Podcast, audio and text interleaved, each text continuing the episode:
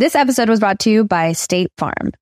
Buying a house in 2024 can be something extremely joyful, but also extremely stressful when you think about all the paperwork that you have to file. But like a good neighbor, State Farm is there. That's a phrase that will help you feel good knowing that you have people who care to help you file a claim or find the coverage for the things that you want to protect. After an accident, you may be worried. Who do I call? What do you do next? I drive peacefully knowing that I have people who have my back. In reality, finding good insurance doesn't have to be something that is complicated to you. State Farm has options to fit your unique needs, which means you can talk to your agent to choose the coverage you need, have coverage options to protect the things you value most, file a claim right on the State Farm mobile app, or reach a real person when you need to talk to someone. Like a good neighbor, State Farm is there. With everyone fighting for attention, how can your business stand out and connect with customers? Easy. Get Constant Contact. Constant Contact's award winning marketing platform has helped millions of small businesses stand out, stay top of mind, and see big results fast. Constant Contact makes it easy to promote your business with powerful tools like email and SMS marketing, social media posting, and even events management. With Constant Contact, you'll reach new audiences, grow your customer list, and communicate more effectively to sell more, raise more, and fast track growth. Don't know much about marketing? No sweat. Constant Contact's writing assistant tools and automation features help you say the right thing at the right time every time. Plus, you can send with confidence, knowing your emails are actually reaching your customers thanks to Constant Contact's best in class 97% deliverability rate. I'm a small business owner and I believe that this is a great tool for other small business owners. In small businesses, you need to create a team. And if you're starting by yourself, Constant Contact can be the team that you need. Tackle any challenge with Constant Contact's expert live customer support. Plus, everything's backed by the 30 day money back guarantee. So get going and start growing your business today with a free trial at constantcontact.com. Just go to constantcontact.com right now. Constant Contact, helping the small stand tall. ConstantContact.com. no sé, no tenía para los estrenos, me rega- regalaban un par de franelas, ¿me entiendes? O sea, me llevaban por un viajecito así, o sea. Entonces empecé a entender que, mira, eres, eres bienvenido, pues.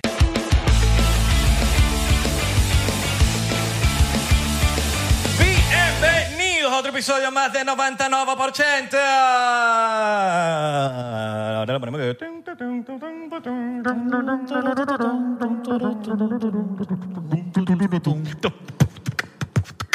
Ajá, bueno, cuidado con un árabe- aquí. Italiani. Claro. ¿Sabes dónde son italianos? ¿De dónde? En Patreones. En Patreones se suscriben y ven... Entendí.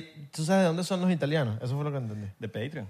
Ah, ok. Gente ¿Son de Patreon allá? es italiano. Ah, italiano, ok, hacen buena pasta, imagínate. hacen buena pasta. Imagínate. Únete a Patreon, hay no sé cuántos episodios, ciento y pico de episodios. Y aparte, no solamente eso, sino que también todos los episodios que salen en YouTube salen antes en Patreon. Así que, eh, únete a Patreon. Y si, bueno, porque no has cobrado, está bien, te puedes suscribir aquí a YouTube, suscríbete y te va a llegar la campanita ahí cuando le dejes a la campanita. Te va a llegar la notificación de que salió un nuevo episodio de tu podcast favorito. ¿Cómo estás? ¿Estás Yo bien? estoy bien. ¿Tú estás bien? No, bueno, no me preguntaste, pero respondo. No, pero es que tienes que esperar, tienes que tener paciencia. Yo le pregunto primero a la gente. Primero los porcenteros, ¿no? Claro, lo último. ¿Cómo estás? Lo último para el final. Recuerda eso. ¿Cómo estás? Recuerda eso. Recuerda. All right, mi nombre es Isra. Mi nombre es Abelardo. O puedo ser Abelardo también. Exactamente. ¿Ya comiste? Depende cómo lo Recuerda, tienes que comer. Tienes que comer. O sea que hay, hay gente que, que- bueno, no, no quiero juzgar, pero hay gente que se tatúa que respira. No sé si se te olvida. No, claro. A veces uno Pero se creo olvida. que eso es por la gente que, que sufre de ansiedad, ¿no? Como que Exacto. respira. ¿Tú crees que- No sé, pero es como que... Ay, menos mal se me olvidó. se me olvidó. no, mentira, no quiero, no quiero. En verdad no quiero juzgar a nadie porque tenga un respira, en verdad es simplemente... yo Conozco creo a alguien que tiene un respira. Es decir, Tenemos- ¿es bueno a capela? ¿No tiene aquí un...? Ah, tiene un respira. ¿O no? Coño, pero si lo tiene aquí como... Para que se lo ¿Y vean si en el espejo. espejo? Pero yo, ves, a capela, te hubiese hecho la vaina al revés. Para cuando te veas en el espejo, lo veas al revés.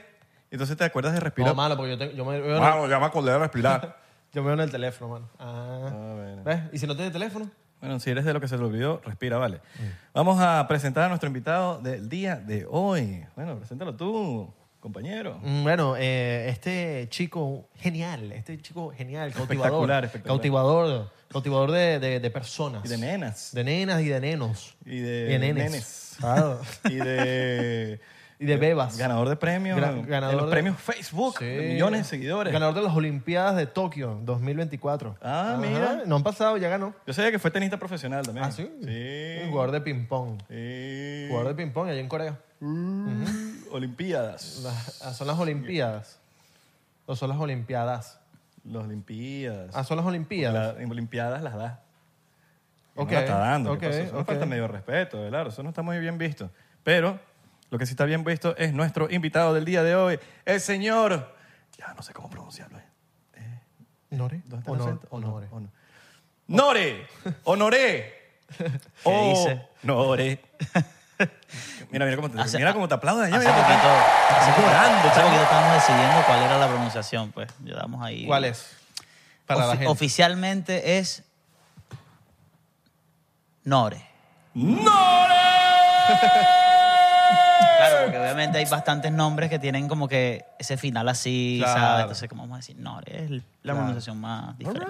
Como fluye. All right. ¿Y, cuál, y en qué se basaron en, de- en la decisión? Como que... Mira, también es que el nombre, la, lo que, como que el leitmotiv de mi, de mi música o de lo que yo represento como artista son las letras, ¿me entiendes? Entonces, literalmente el nombre es un acróstico. El nombre simboliza cada letra una palabra y significa nunca olvidaré respetar el humano que soy. Entonces habla, mis letras siempre, así sea una balada romántica, así sea una canción bonita, una balada, siempre se habla desde, nunca desde el aspecto completamente cursi y meloso, sino desde un aspecto de, de análisis también, de mira, no soy perfecto, pero yo siento estas cosas por ti, ¿me entiendes? Y, siento que ha sido parte de, la fusión de mis primeros géneros fueron, el bolero, cantar música latina, bossa nova, todo esto, y después entró la música urbana, ¿me entiendes?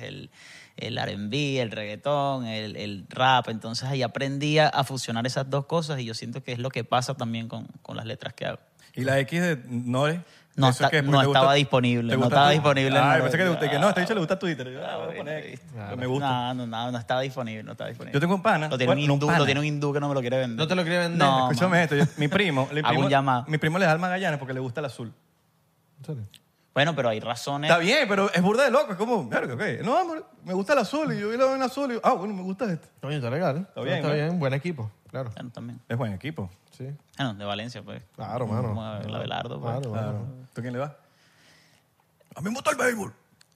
Yo, tú sabes que, tú sabes que me, me pasó que estos días estaba en una conversación con unos panas y le dije, eh, no, mira, yo dejé de ver deporte como un montón de años. Sabes que a veces uno se desaparece de las cosas. Como, Sí. por ejemplo, de niñito te gustaba la Fórmula 1, de repente te agarraste, te desapareciste, ahorita dijiste, prendiste el televisor y mira, y Schumacher, ya no te, te perdiste 10 años de, de evolución. Entonces, claro, entonces, entonces ya llegué y empecé a ver béisbol de nuevo y yo dije, papi, ¿dónde está? ¿Y qué, dónde- ¿Qué pasó? ¿Dónde está? ¿Dónde está Babe Ruth? Sí, sí, sí, sí, sí, no, me perdí. Griffey cosas. Jr.. Entonces, eh, claro, porque también caí en la, en la, también hay, hay artistas, como hay deportistas que te vuelven a meter a, a- a esas cosas. Empiezas a verlo. Por ejemplo, cuando Cristiano y Messi, mucha gente no era fan del fútbol y de repente se volvieron fan del fútbol por ellos. Entonces me está pasando en el béisbol con Otani, con el beisbolista de, El, de- el japonés este. es increíble. ¿Es Entonces, japonés, verdad? Sí, sí, sí. Empecé a ver, empecé a ver su- sus jugadas, como que también la personalidad del tipo y dije, qué cool, porque mucha gente se está metiendo, está volviendo a ver béisbol también por ellos. Claro. Eh, es como la fe que está ahorita más grande que nunca con la Vinotinto, después de ver cómo juega Soteldo, después de las cosas que están haciendo. Eso es increíble. Yo siento que hay personas que cambian el juego y de alguna forma te, te hacen ver de nuevo algo que tenías como medio abandonado, ¿me entiendes? Claro, que por cierto, con Otani vi un dato curioso de alguien que comentó en el episodio de Omar Vizquel, que bueno, Omar Vizquel estaba comentando de que si tú quieres un número que ya está establecido en un jugador, llegas para el equipo, yo quiero el 23, pero este pana lo tiene, Claro. él te lo puede ceder, pero tú, le- coño, normalmente le compran que sí, un Rolex al jugador, un Sí, Rolex. Un sí, carro o Bueno, algo. y Otani le regaló un Porsche a un carajo que le cedió el número, se lo regaló la esposa del carajo, un Porsche. Ah, sabroso. Está Sí, cool. cuadra, sí cuadra. Vas para los equipos y empie- empiezas a pedir el número que el tipo va a pedir después y ya. Claro. Sí, weón. Bueno, en contexto. Nore, Nore, ¿no? Nore. Como No, sea, hermano, como sea. Nore es eh, artista, cantante, compositor, poeta. ¿Qué más? hermano? Ilustre, Ilustre, docente, Enamorador de Ojalá. Cas- Casanova. Eh, Casanova está de loco. Ilustre también. está Ilustre. más- Está más de loco. Poeta. Poeta. Al final del día, si eres compositor, es poeta, hermano. Bueno, yo creo, ¿sabes? Sa- Sabes que eh, hace días hablaba que me pasaba en el, en el colegio, generalmente el que era bully, era bully, pues, y no sé, le gustaba ver el fútbol y se metía pro- Y el que era más sensible y hacía clases de dibujo plástico y tal, o sea, hacía- cuestiones de arte, pues generalmente siempre eran dos personas distintas. A mí me pasaba que entonces en la mañana estaba peleando y me metía en problemas y tal, y de repente en la tarde estaba en clase de poesía, entonces sie- siempre fue muy extraño. Por ejemplo, yo... Tienes enten- pinta de peleón. Ah, fuiste bully. Coño, no sé si, no sé si bully, pero me metía en problemas, pues sí tenía. Pero si eres peleón. Sí, un pelo. Tenía, tenía. Eres eso. favorito, como dicen. Sí, claro. Y más cuando estás chamo, ¿sabes? Que tú cuando estás chamo quieres Sí. llamar la atención, quieres. Y eso pasa demasiado. Aparte, que es algo que analizamos en, en estos días, que cuando tienes una infancia que te han pasado tantas vainas, yo, yo siento que la persona tiene más, de- como que necesita llamar más la atención, ¿sabes? Y muchos artistas, por eso que la gente dice, no, él es un gran artista porque tiene un buen pasado. No, no, no, él se volvió artista porque él necesitaba de alguna forma, no sé si llamar la atención, si decirlo así, pero sí buscar la forma de, de figurar de otra manera, ¿me entiendes? Y, no, y tapar todo lo que venía con su pasado, con muchas otras cosas. Crear un personaje en el que él decida y tome cada decisión, ¿me entiendes? Claro. Entonces, siento que es lo que me pasó, me ha pasado a mí con, con Noré, que es como que básicamente... Te lo dijiste mal. Lo, lo dije mal yo, ¿viste? Imagínate. ¿Qué, qué- qué queda, qué queda para... ¿Cuándo voy a corregir yo a alguien y decir, no, Sí, es sí, Noré? sí. Jamás en la vida.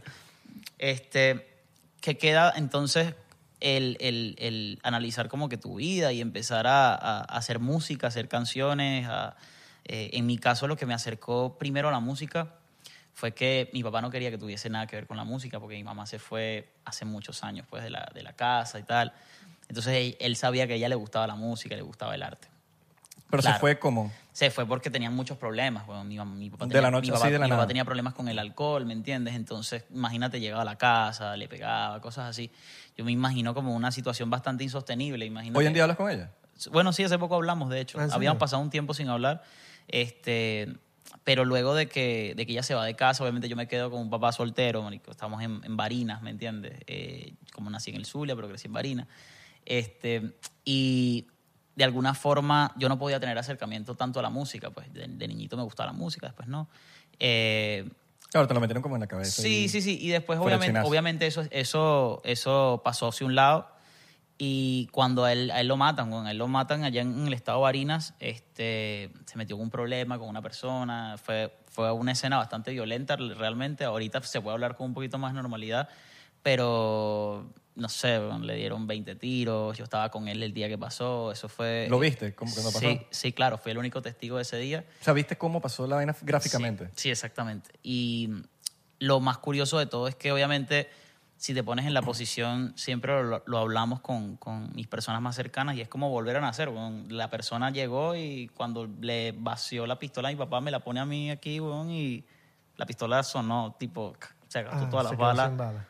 Y el tipo se asustó demasiado y, y- y se fue, prendió una moto en la esquina, lo estaba esperando y se fue, ¿me entiendes? Como nunca hasta hace poco tiempo fue que entendimos como que lo que representaba todo eso como tal y la responsabilidad quizás que yo mismo me estaba en, en- en mis hombros en ese día. Todo pasó muy rápido, todo fue muy violento, obviamente.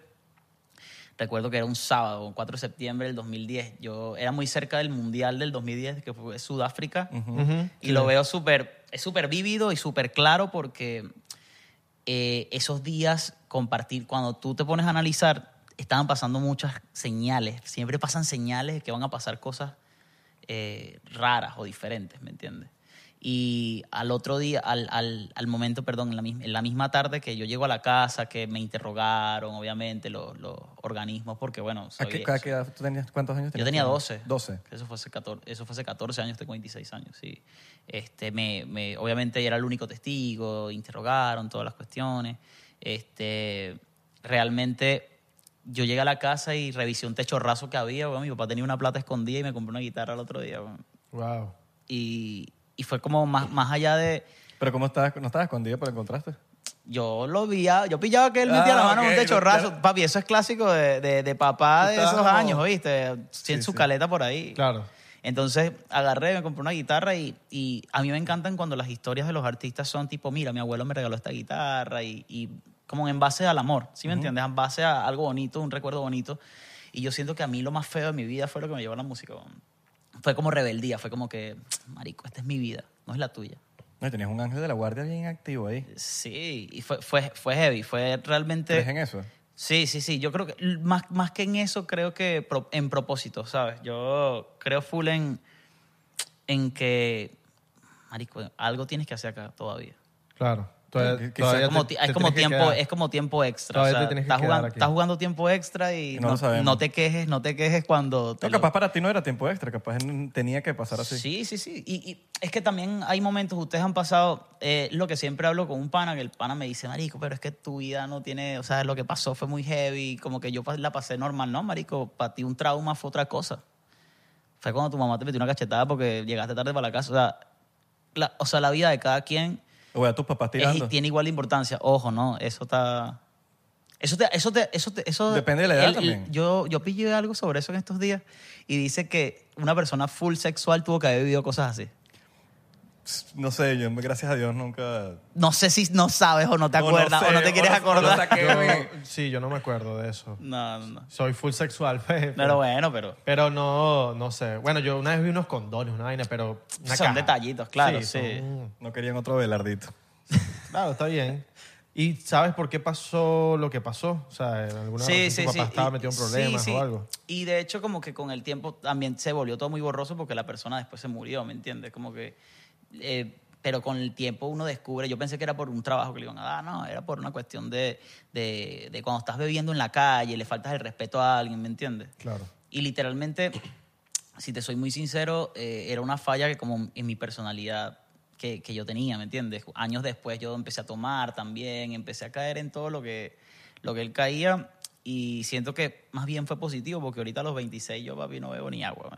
como que estoy relajado, solamente tengo como prioridad la música, solo tengo como como prioridad pues la cultura porque no es nada más este que haya elegido la música o el arte por una cuestión de que quiera ser reconocido algún día, sino también porque eh, me, la- me- me la paso estudiando sobre los géneros de todos los países, este, la, buscar la manera de aportar Claro. también a lo que está pasando en la música en Venezuela, ¿no? que muchos artistas muy buenos, este, muchas personas sumando como productores, como compositores, y, y bueno, una de esas pues que hemos tenido como influencia Ifda y yo, que es mi mejor amigo, pues que que es a Manu Lara. Manu Lara, pues, es este productor que está con Neon 16, que le ha producido a Caliucci, Telepatía, Bad Bunny, Raúl Alejandro. Entonces, él ha influenciado muchísimo en nuestro trabajo, en nuestra manera de ver la vida. El tipo no descansa, ¿me entiendes?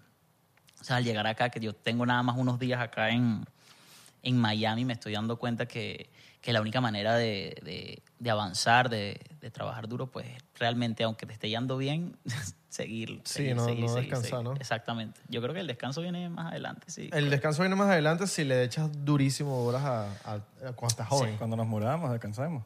Tal vez. En también, paz. También. Sí, no sé, pero yo, yo sí soy full creyente en trabajar durísimo ahorita para después estar más relajado. Sí. No, no parar de trabajar, pero sí estar más tranquilo. Yo soy, yo soy creyente de trabajar inteligente. Claro, no tienes que matarte, Claro. pero hacer las cosas precisas. También, también eso me pasaba en estos días y que estoy escribiendo menos canciones, pero las que estoy escribiendo son precisas. Ujú. Antes, antes me sentaba, antes me sentaba y 20 canciones. Mira, hice 20 canciones. Y yo, ah, pero ¿cuál es buena? Dos. No es necesario, ¿sabes? Por eso también nuestra, nuestra generación siento que está haciendo cosas muy interesantes porque han inventado la manera de, de, de, ¿sabes? De, no sé, de, de utilizar la tecnología a su favor y, y los trabajos han cambiado y muchas personas están dedicadas a otras cosas. O sea, eso también está interesante, la- las posibilidades, ¿me entiendes? Sí, la tecnología ahorita hace que uno esté más tranquilo, por, por así decirlo. Sí, pero también hay que estar pendiente porque también como que nos pone como medio, Sí. nos embrutece un pelín. Bastante, yo creo que bastante. Antes la gente se, se, se aprendía las direcciones, se aprendía las direcciones, ok, Mm, sí. yo no sé qué tal, 22, ok, yo no sé qué tal, 22. ok, Y las camaritas en el carro también. Ah, bueno, sí. Eso cuando, a- o sea, te acostumbras a manejar con la camarita Te ponen en un carro sin esa camarita y bueno, suerte. y te, carro mala- rayado. te malacostumbras porque antes no la tenías. No, no, pero no, ahorita como la tienes, te malacostumbras. Entonces cuando no, cuando no la tienes, como que, mierda, ¿qué hago ahora? Como, Pero es que eso pasa con todo. De hecho, hace días estábamos en, en- en un estudio eh, increíble y... Aquí- en y él Miami. sí, y nos, y nos preguntaron tipo, hay estudios así allá, este estudio, hay un estudio así allá en Venezuela. Y yo le dije, bueno, yo, si hay, yo no voy, porque es que primero quizás no lo, no lo pude pagar toda mi vida y segundo, aprendimos a trabajar con nuestra Focusrite, nuestra interfase pequeñita, nuestra laptop o nuestra computadora gigante y, y, y hacer nuestra música ahí. Ahí hemos hecho discos, ¿me entiendes? Yo saqué un disco hace poco y todo nuestro disco se hizo en un cuartico, ¿me entiendes? Y, y así lo estrenamos, así se mezcló, así se masterizó.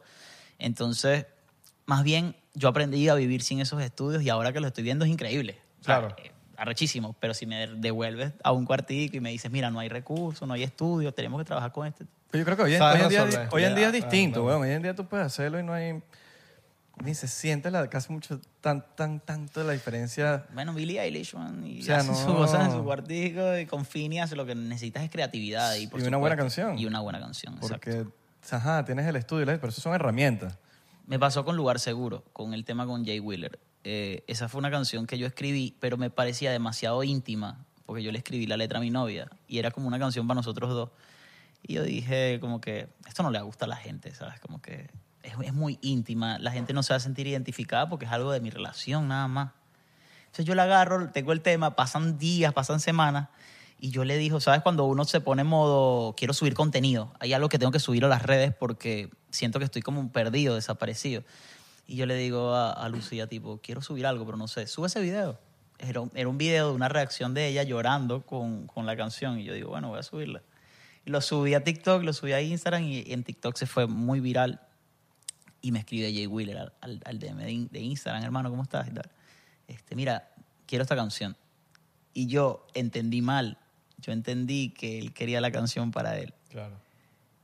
Y yo le dije, yo, y yo, obviamente ahí yo viví trauma, bueno, yo dije, nah, marico, no, yo esta canción, hermano, discúlpame, lo que pasa es que esta canción es muy personal. Y me dice, papi, no me estás entendiendo y tal. Me dice como que yo quiero hacer esta canción contigo para mi disco. Y yo, qué increíble, o sea, era como los últimos temas que faltaba para el disco. En el disco, bueno, está Mora, el Alfa, Jacob, ¿Para tu disco o para, para el disco de él, Para el disco de él. para emociones. Este, y de entrada me pareció una persona súper amable y, y- y humilde, ¿me entiendes? Que eso es, eso es quizás, no voy a decir que es difícil, pero es de los primeros pocos artistas que he conocido con esa actitud así y yo creo que es lo que lo mantiene también trabajando muy, muy duro y que donde va llena, ¿me entiendes? Y donde va a generar una impresión y su público lo ama, ¿sabes? Entonces salió la canción este, ya después de que yo estuviese con Universal, yo tuve una etapa con, con Universal Music Cladding de aquí sin haber venido, porque también es muy difícil manejar las cosas a distancia, pero, pero ellos hicieron muchas cosas positivas por mí. güey. Y salió la canción y me sorpre- nos sorprendió a todos el resultado, porque obviamente era uno de los últimos temas también, yo era el artista menos reconocido de, de, de todo el álbum y, y en conciertos y en estadios cuando cantan esa canción es, es full valioso. ¿Estás montado en tarima con él? Sí, claro. Estuvimos en Madrid y en Barcelona. Fue un conciertazo este, en el Winsink, en Winsink, sí. En Madrid, increíble, y en Barcelona también. Este, y nos conocimos una vez, o sea, no solamente nos montamos en tarima, eh, nos conocimos que, papi, ¿cómo estás y tal? En la prueba de sonido. Ya, qué bien. ¿Me entiendes? Yo creo que yo creo que uno se queja de ah, tanto tiempo que me costó salir del país, pero cuando pasa, weón, ¿Cuándo fue la primera vez que te montaste en un avión? la primera vez internacional, pues, por ejemplo, Sí. internacional fue pa- para ir a Medellín. En el 2022 fuimos a... O sea, ahorita no te hayas montado... Nada, papi. O sea, antes era como nacional todo. nacional, nacional, pues, claro, pero fuimos para Medellín a La Solar, el Festival de La Solar. Conocimos a Tiny y Tiny nos trató increíble. Eh, conocimos a Alvarito Díaz, también fue súper pana. Gracias a Manulara, pues, que nos llevó para allá. Y, Mano, la Lara le hace todo a él.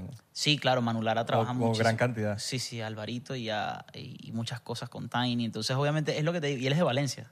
Sí, claro. Lara. Sí, sí, y, él, la- y él es de Valencia y... Y Félix también, ¿no? Y Félix, por supuesto. Claro. Los hermanos Lara son para nosotros, papi, no solamente influencia, sino también que nos apoyan mucho y, y- y hay una amistad muy grande. Entonces, obviamente, cuando fuimos a conocer a, a, a Tiny Ifda, que es este productor que, con el que yo hago todo mi trabajo, toda mi música desde hace muchísimos años, él se llama Mori, ¿no? o sea, como que Tiny es su, su ídolo, su, Claro. referen- su referente, es como tener un referente directo, ¿me entiendes? Y, y esos son el tipo de cosas que, que obviamente te motivan, que Tiny te diga, mira, este, los venezolanos, a los venezolanos, Tiny nos dijo algo que nunca se nos olvida, que era tipo, los venezolanos son los siguientes en, en que les pase todas las cosas que, les, que, que justamente ahorita con Colombia, con Argentina, ustedes son los siguientes. Los venezolanos me encantan, me dicen.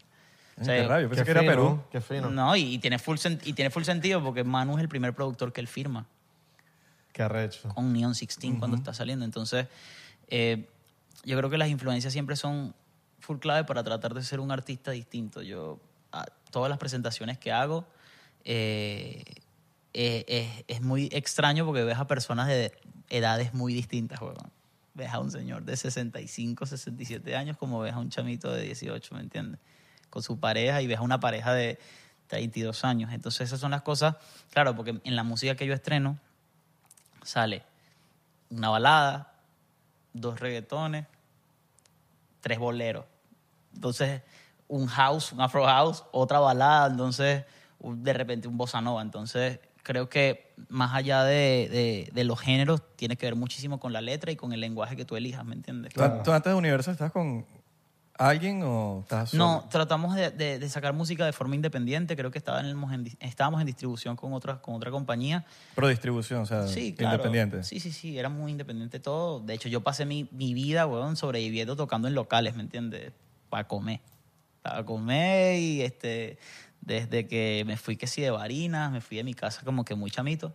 Pero yo dije como que, bueno, la calle es lo único que, definitivamente la calle es lo único que te puede construir como artista, ¿me Claro. entiendes? Guitarra y Adaley. guitarra, tocar cuatro venezolanos también. Después me enseñaron a tocar tres cubanos. Este, eh, de alguna forma, después fuimos aprendiendo de producción. Fui conociéndome con mis mejores amigos en, en Valencia. Por eso Valencia es tan clave como para mí, porque muchos de los músicos los conocí en la universidad, que se volvieron mis amigos de toda la vida. Este, entonces yo creo que es full importante, aunque sea urbano, aunque tú digas, mira, no, urbano, saber algo de música siempre es clave. ¿Estudiaste antes Sí, algo? estudié canto. Estudié Ah, canto, una profesora de canto muy, muy buena que se llama Darlis, que me enseñó muchísimas cosas. Y yo siento que ella fue clave porque me dio como técnica vocal distinta, ¿sabes? Y después vi- vienes tú y lo combinas eso con, con, con el lado urbano, con el lado del reggaetón y, y terminan pasando cosas únicas en, en composición también. Pero en la universidad dijiste que estuviste en la universidad. Sí, claro, ¿Estudiaste estudiamos, eso? estudiamos artes, mención música. Los mucha- yo, no, yo no terminé la carrera porque es demasiado indisciplinado, pero de alguna forma a- conocí, yo iba a lo, a lo preciso, ¿sabes? A conocer a la gente que me iba a llevar para más adelante. Un día estaba yo en una clase y un profesor me dice, aquí esta carrera es nada más para personas que quieren ser, que pueden aspirar a ser, o sea, me- o sea, no me gustó lo, el comentario como lo hizo. Yo entendí, yo entendí que él iba a decir, coño, esto es para algo específico. Pero no, se lanzó un, esto es para personas que nada más puedan ser este, un docente. Si vienes aquí a ser artista, estás equivocado. Y yo agarré, así mismo, profe, ah, no me- agarré, me paré y me fui. Ah, te fuiste, te fuiste. Sí, claro, porque es como que no digas eso. Claro, claro. No lo, no lo digas. O sea, yo entiendo, yo entiendo, pero no lo digas. claro. Le estás matando los sueños a un poco de gente, ¿me entiendes? Al final yo me, llevo, yo me llevé increíble con el profesor y tal, todo eso, pero yo se lo dije. No, al final del día también estás agarrando las herramientas que te enseñen para lo que sea que tú Sí, quieras hacer. Sí, pero siempre, he sido- siempre he sido muy de, muy quizá disruptivo en ese lado, ¿me entiendes? Como que cuando yo veo una persona influyente no dando el ejemplo, está, está, está mal, ¿me entiendes? Porque a mí tú no me haces daño, no me inf- a mí no me influye tu actitud, pero a muchos chamitos sí. Claro. Más da- Imagínate que yo pare, que yo pare mis sueños porque Isra agarre y diga en su Instagram, chamos, no hagan esto, que esto no sirve. Pero a lo mejor es tu experiencia. Pero tú influyes, eres una persona influyente. Y hay personas que te están escuchando. Hay un chamito por allá en Barina, en Guanare, en Apure. ¿Y sabes por qué lo digo así? Porque hace muchos años hay un compositor que se llama Julio César, Julio César Rodríguez. Y él, él es compositor de Papi Luis Enrique, de Guaco, de Gilberto Santa Rosa, de un montón de- de artistas. Y él, yo una vez prendo la televisión, tengo como 14 años y prendo la televisión y sale él diciendo, es como loquísimo, sale en, en Globovisión, estás prendo y sale él diciendo, bueno, un mensaje que le quieras dar, papi, exactamente, eso era lo primero que hacía la, la entrevistadora, no recuerdo, una señora de lentes, no me acuerdo, muy famosa. ¿Qué es un mensaje que le quieras dar a, todos esos jóvenes que están en el, en el interior, quizás no están en la capital? Yo en Barinas viendo así al lado de mi abuela durmiendo, ¿sabes? y él dice, bueno, esfuércense, tal, los primeros años no van a ser fácil, pero el tipo lo dijo mirando a la cámara, vamos a ver, Te estaba mirando a ti. Como que te estaba como hablando que- a ti. esfuércense, este, los primeros años van a ser difícil, eh, van a tener hambre, van a tal, marico. Papi, el tipo escribió, el tipo escribió lo que pasó, ¿me entiendes? Va a ser difícil, van a sentir que no confían en nadie, después más adelante van a entender que cada quien tiene sus propias luchas, no, no las agarren todas, o sea, el tipo dijo, y terminé al- a, lo- a los dos años trabajando con él, o sea, aprendiendo a escribir también música con él. Entonces, Brutal. ¿Y le contaste? Sí, claro, por supuesto. Es que eso fue, eso, eh, eso fue una de las cosas clave. Yo creo que él ni siquiera sabe. Yo le conté, pero creo que no le dio tanta importancia a lo clave que fue. Claro. Para mí lo fue muchísimo. Como prender el televisor y que salga alguien que, que tienes una carrera construida diciendo algo así. ¿Me entiendes? Definitivamente tú te motivas, tú dices como que, Claro. ok, está bien. Ahora, cuando, cuando te pasa todo esto a los 12 años, ¿a dónde vas tú? Mi abuela, weón. mi ¿Tu abuela, abuela? mi ¿De abue- parte de mi papá? abuela y mi, mi abuela y mi tía, sí, de, parte de pa- papá? De parte de papá. Mi abuela y mi tía fueron muy claves porque es que esta historia, tú sabes que yo siento que, que mis amigos siempre me dicen como que, "Bueno, marico, está, está, está heavy. Y yo le digo, bueno, mi abuela la cuenta como es. Yo la suavizo un poco para no hacerla tan peliculera, pero la verdad es que fue bastante. Sí, sí. Un mes antes de que mi, de que mi papá lo mataran, pues murió mi primo, mi primo de mi primo de cáncer. ¿Sabes el primo que todos queremos ser? El primo que está papeado, el primo que tiene unos tatuajes, el primo que quiere ser reggaetonero. Que quería full. Sí, marico, todos lo admirábamos. Claro. Ese primo, ese primo tenía cáncer, weón, ¿De qué? y de estómago y, y murió con 20 años. 20 o 21, no recuerdo, 20 creo. Y te imaginas ser, querer ser ese primo, está, está, él, él fallece ahí, toda la familia, tú sabes, como, como quizás se maneja distinto en otros lados, pero allá toda la familia está alrededor de la persona, si la persona pues está falleciendo, pues como que se están los últimos, ¿me entiendes? Y mi papá estaba borracho a la orilla de la cama y le decía, ¿por qué te lo llevas a él? ¿Por qué no me llevas a mí? Y al mes y cuatro días pasa eso. Está heavy. La- el poder. Eh, fueron dos golpes, fueron dos golpes muy grandes para la familia porque tú dices, el, mi papá era el que unía mucho a los adultos de la familia y mi primo era el que unía mucho a los jóvenes de mi familia. Obviamente se iba a distanciar o se iba a, a disolver muchísimas cosas en la familia. Entonces, lo que hacen es que me mandan a mí a vivir con mi tía y mi tío que se les había muerto el hijo. Entonces era suplantar el lugar de alguna forma Claro. pero con tanto dolor encima y que no, bueno, para que se hagan compañía. Y yo siento que ellos estaban heridos, yo estaba herido. Claro, un ambiente No súper pesado, me imagino, ¿no? Sí, claro, porque al principio, al primero, los primeros dos años mi tío no lo agarró tan bien y, y yo dormía en el cuarto de mi primo, weón, y, y estaba la ropa ahí, mira, no toques la ropa. Era raro, era... Claro. era- pero obviamente ya hoy en día yo, o sea, mi- el tiempo, eh, las cosas pasaron, ya mis tíos, mis tíos tenían una edad mayor, marico. Y decían, bueno, y yo siento que ellos decayeron porque son personas que le dedican toda su vida a sus hijos. Y No sé si me entiendes. Imagínate dedicarle toda tu vida a alguien, esa persona después no está. Claro. No, me imagino que el cáncer Salieron- duró un rato. Sí, sí, como unos tres años, más o menos. Y salieron embarazados, después de edad Después de- de avanzada, marico. Mm. Después de edad avanzada. O sea, no digo, digo edad avanzada bajo las recomendaciones de lo que la gente cree ahorita que es avanzada, que es 40 y...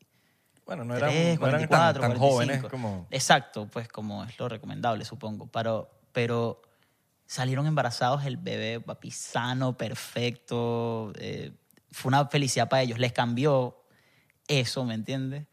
Y fue muy loco porque yo venía después del barrio, ¿me entiendes? Y me metieron a un colegio de gente como que más cifrina sí. y tal. Y fue, fue cool porque yo dije, yo, yo vení, yo entré asustado, yo dije, esta gente me va a volver mierda, marica.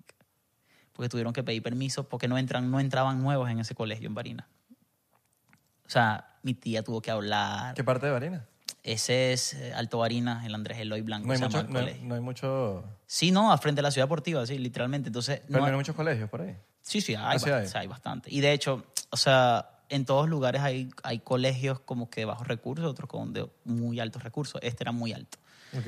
Y mm, ni en sueños iba a poder yo estudiar en ese colegio, pero mi tía era coordinadora de ahí, pidió todos los permisos del mundo para que me aceptaran como nuevo.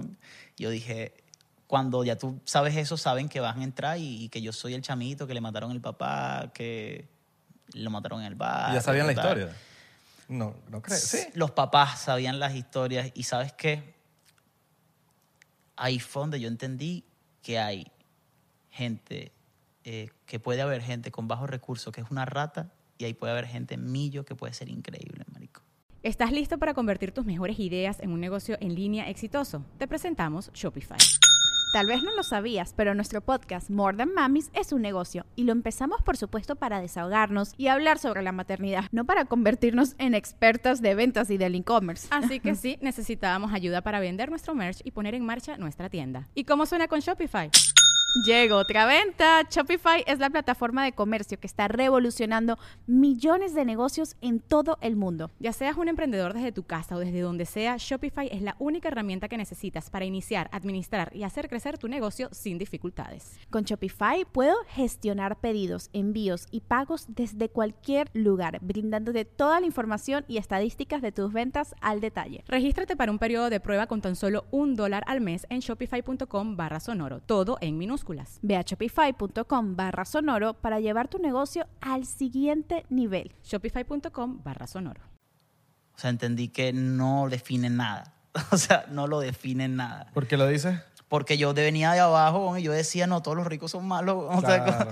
O sea, todos los ricos están locos, ¿no? O sea, conocí personas, papi, o sea, yo, yo, yo me recibieron increíble, me recibieron y me enseñaron y un par de familias me enseñaban a comer con los cubiertos distintos. Mira, estos cubiertos para Sí, la sopa. los este valores, yo creo que los valores no tienen cuenta de banco. No, no los tiene. Y, y me, me- no sé, no tenía para los estrenos, me rega- regalaban un par de franelas, ¿me entiendes? O sea, me llevaban por un viajecito así, o sea, entonces empecé a entender que, mira, eres, eres bienvenido, pues. Eso, por eso yo escribí la canción Muchas Mamás, que es un tema que tengo con Serrano y Florentino, que habla de eso, como que no, no te cierran las puertas, tú en algún sitio, marico, vas a conseguir a alguien que, que, que de alguna forma, no sé si es idiosincrasia venezolana, no sé si es latinoamericana, no sé, yo no sé si es mundial, eh, pero de alguna forma nunca te falta, ¿me entiendes? Cuando tú te has portado bien, o cuando mi abuela, mi abuela dice, yo, me, yo he criado a 100 muchachos, a ti nunca te va a faltar nada. Claro.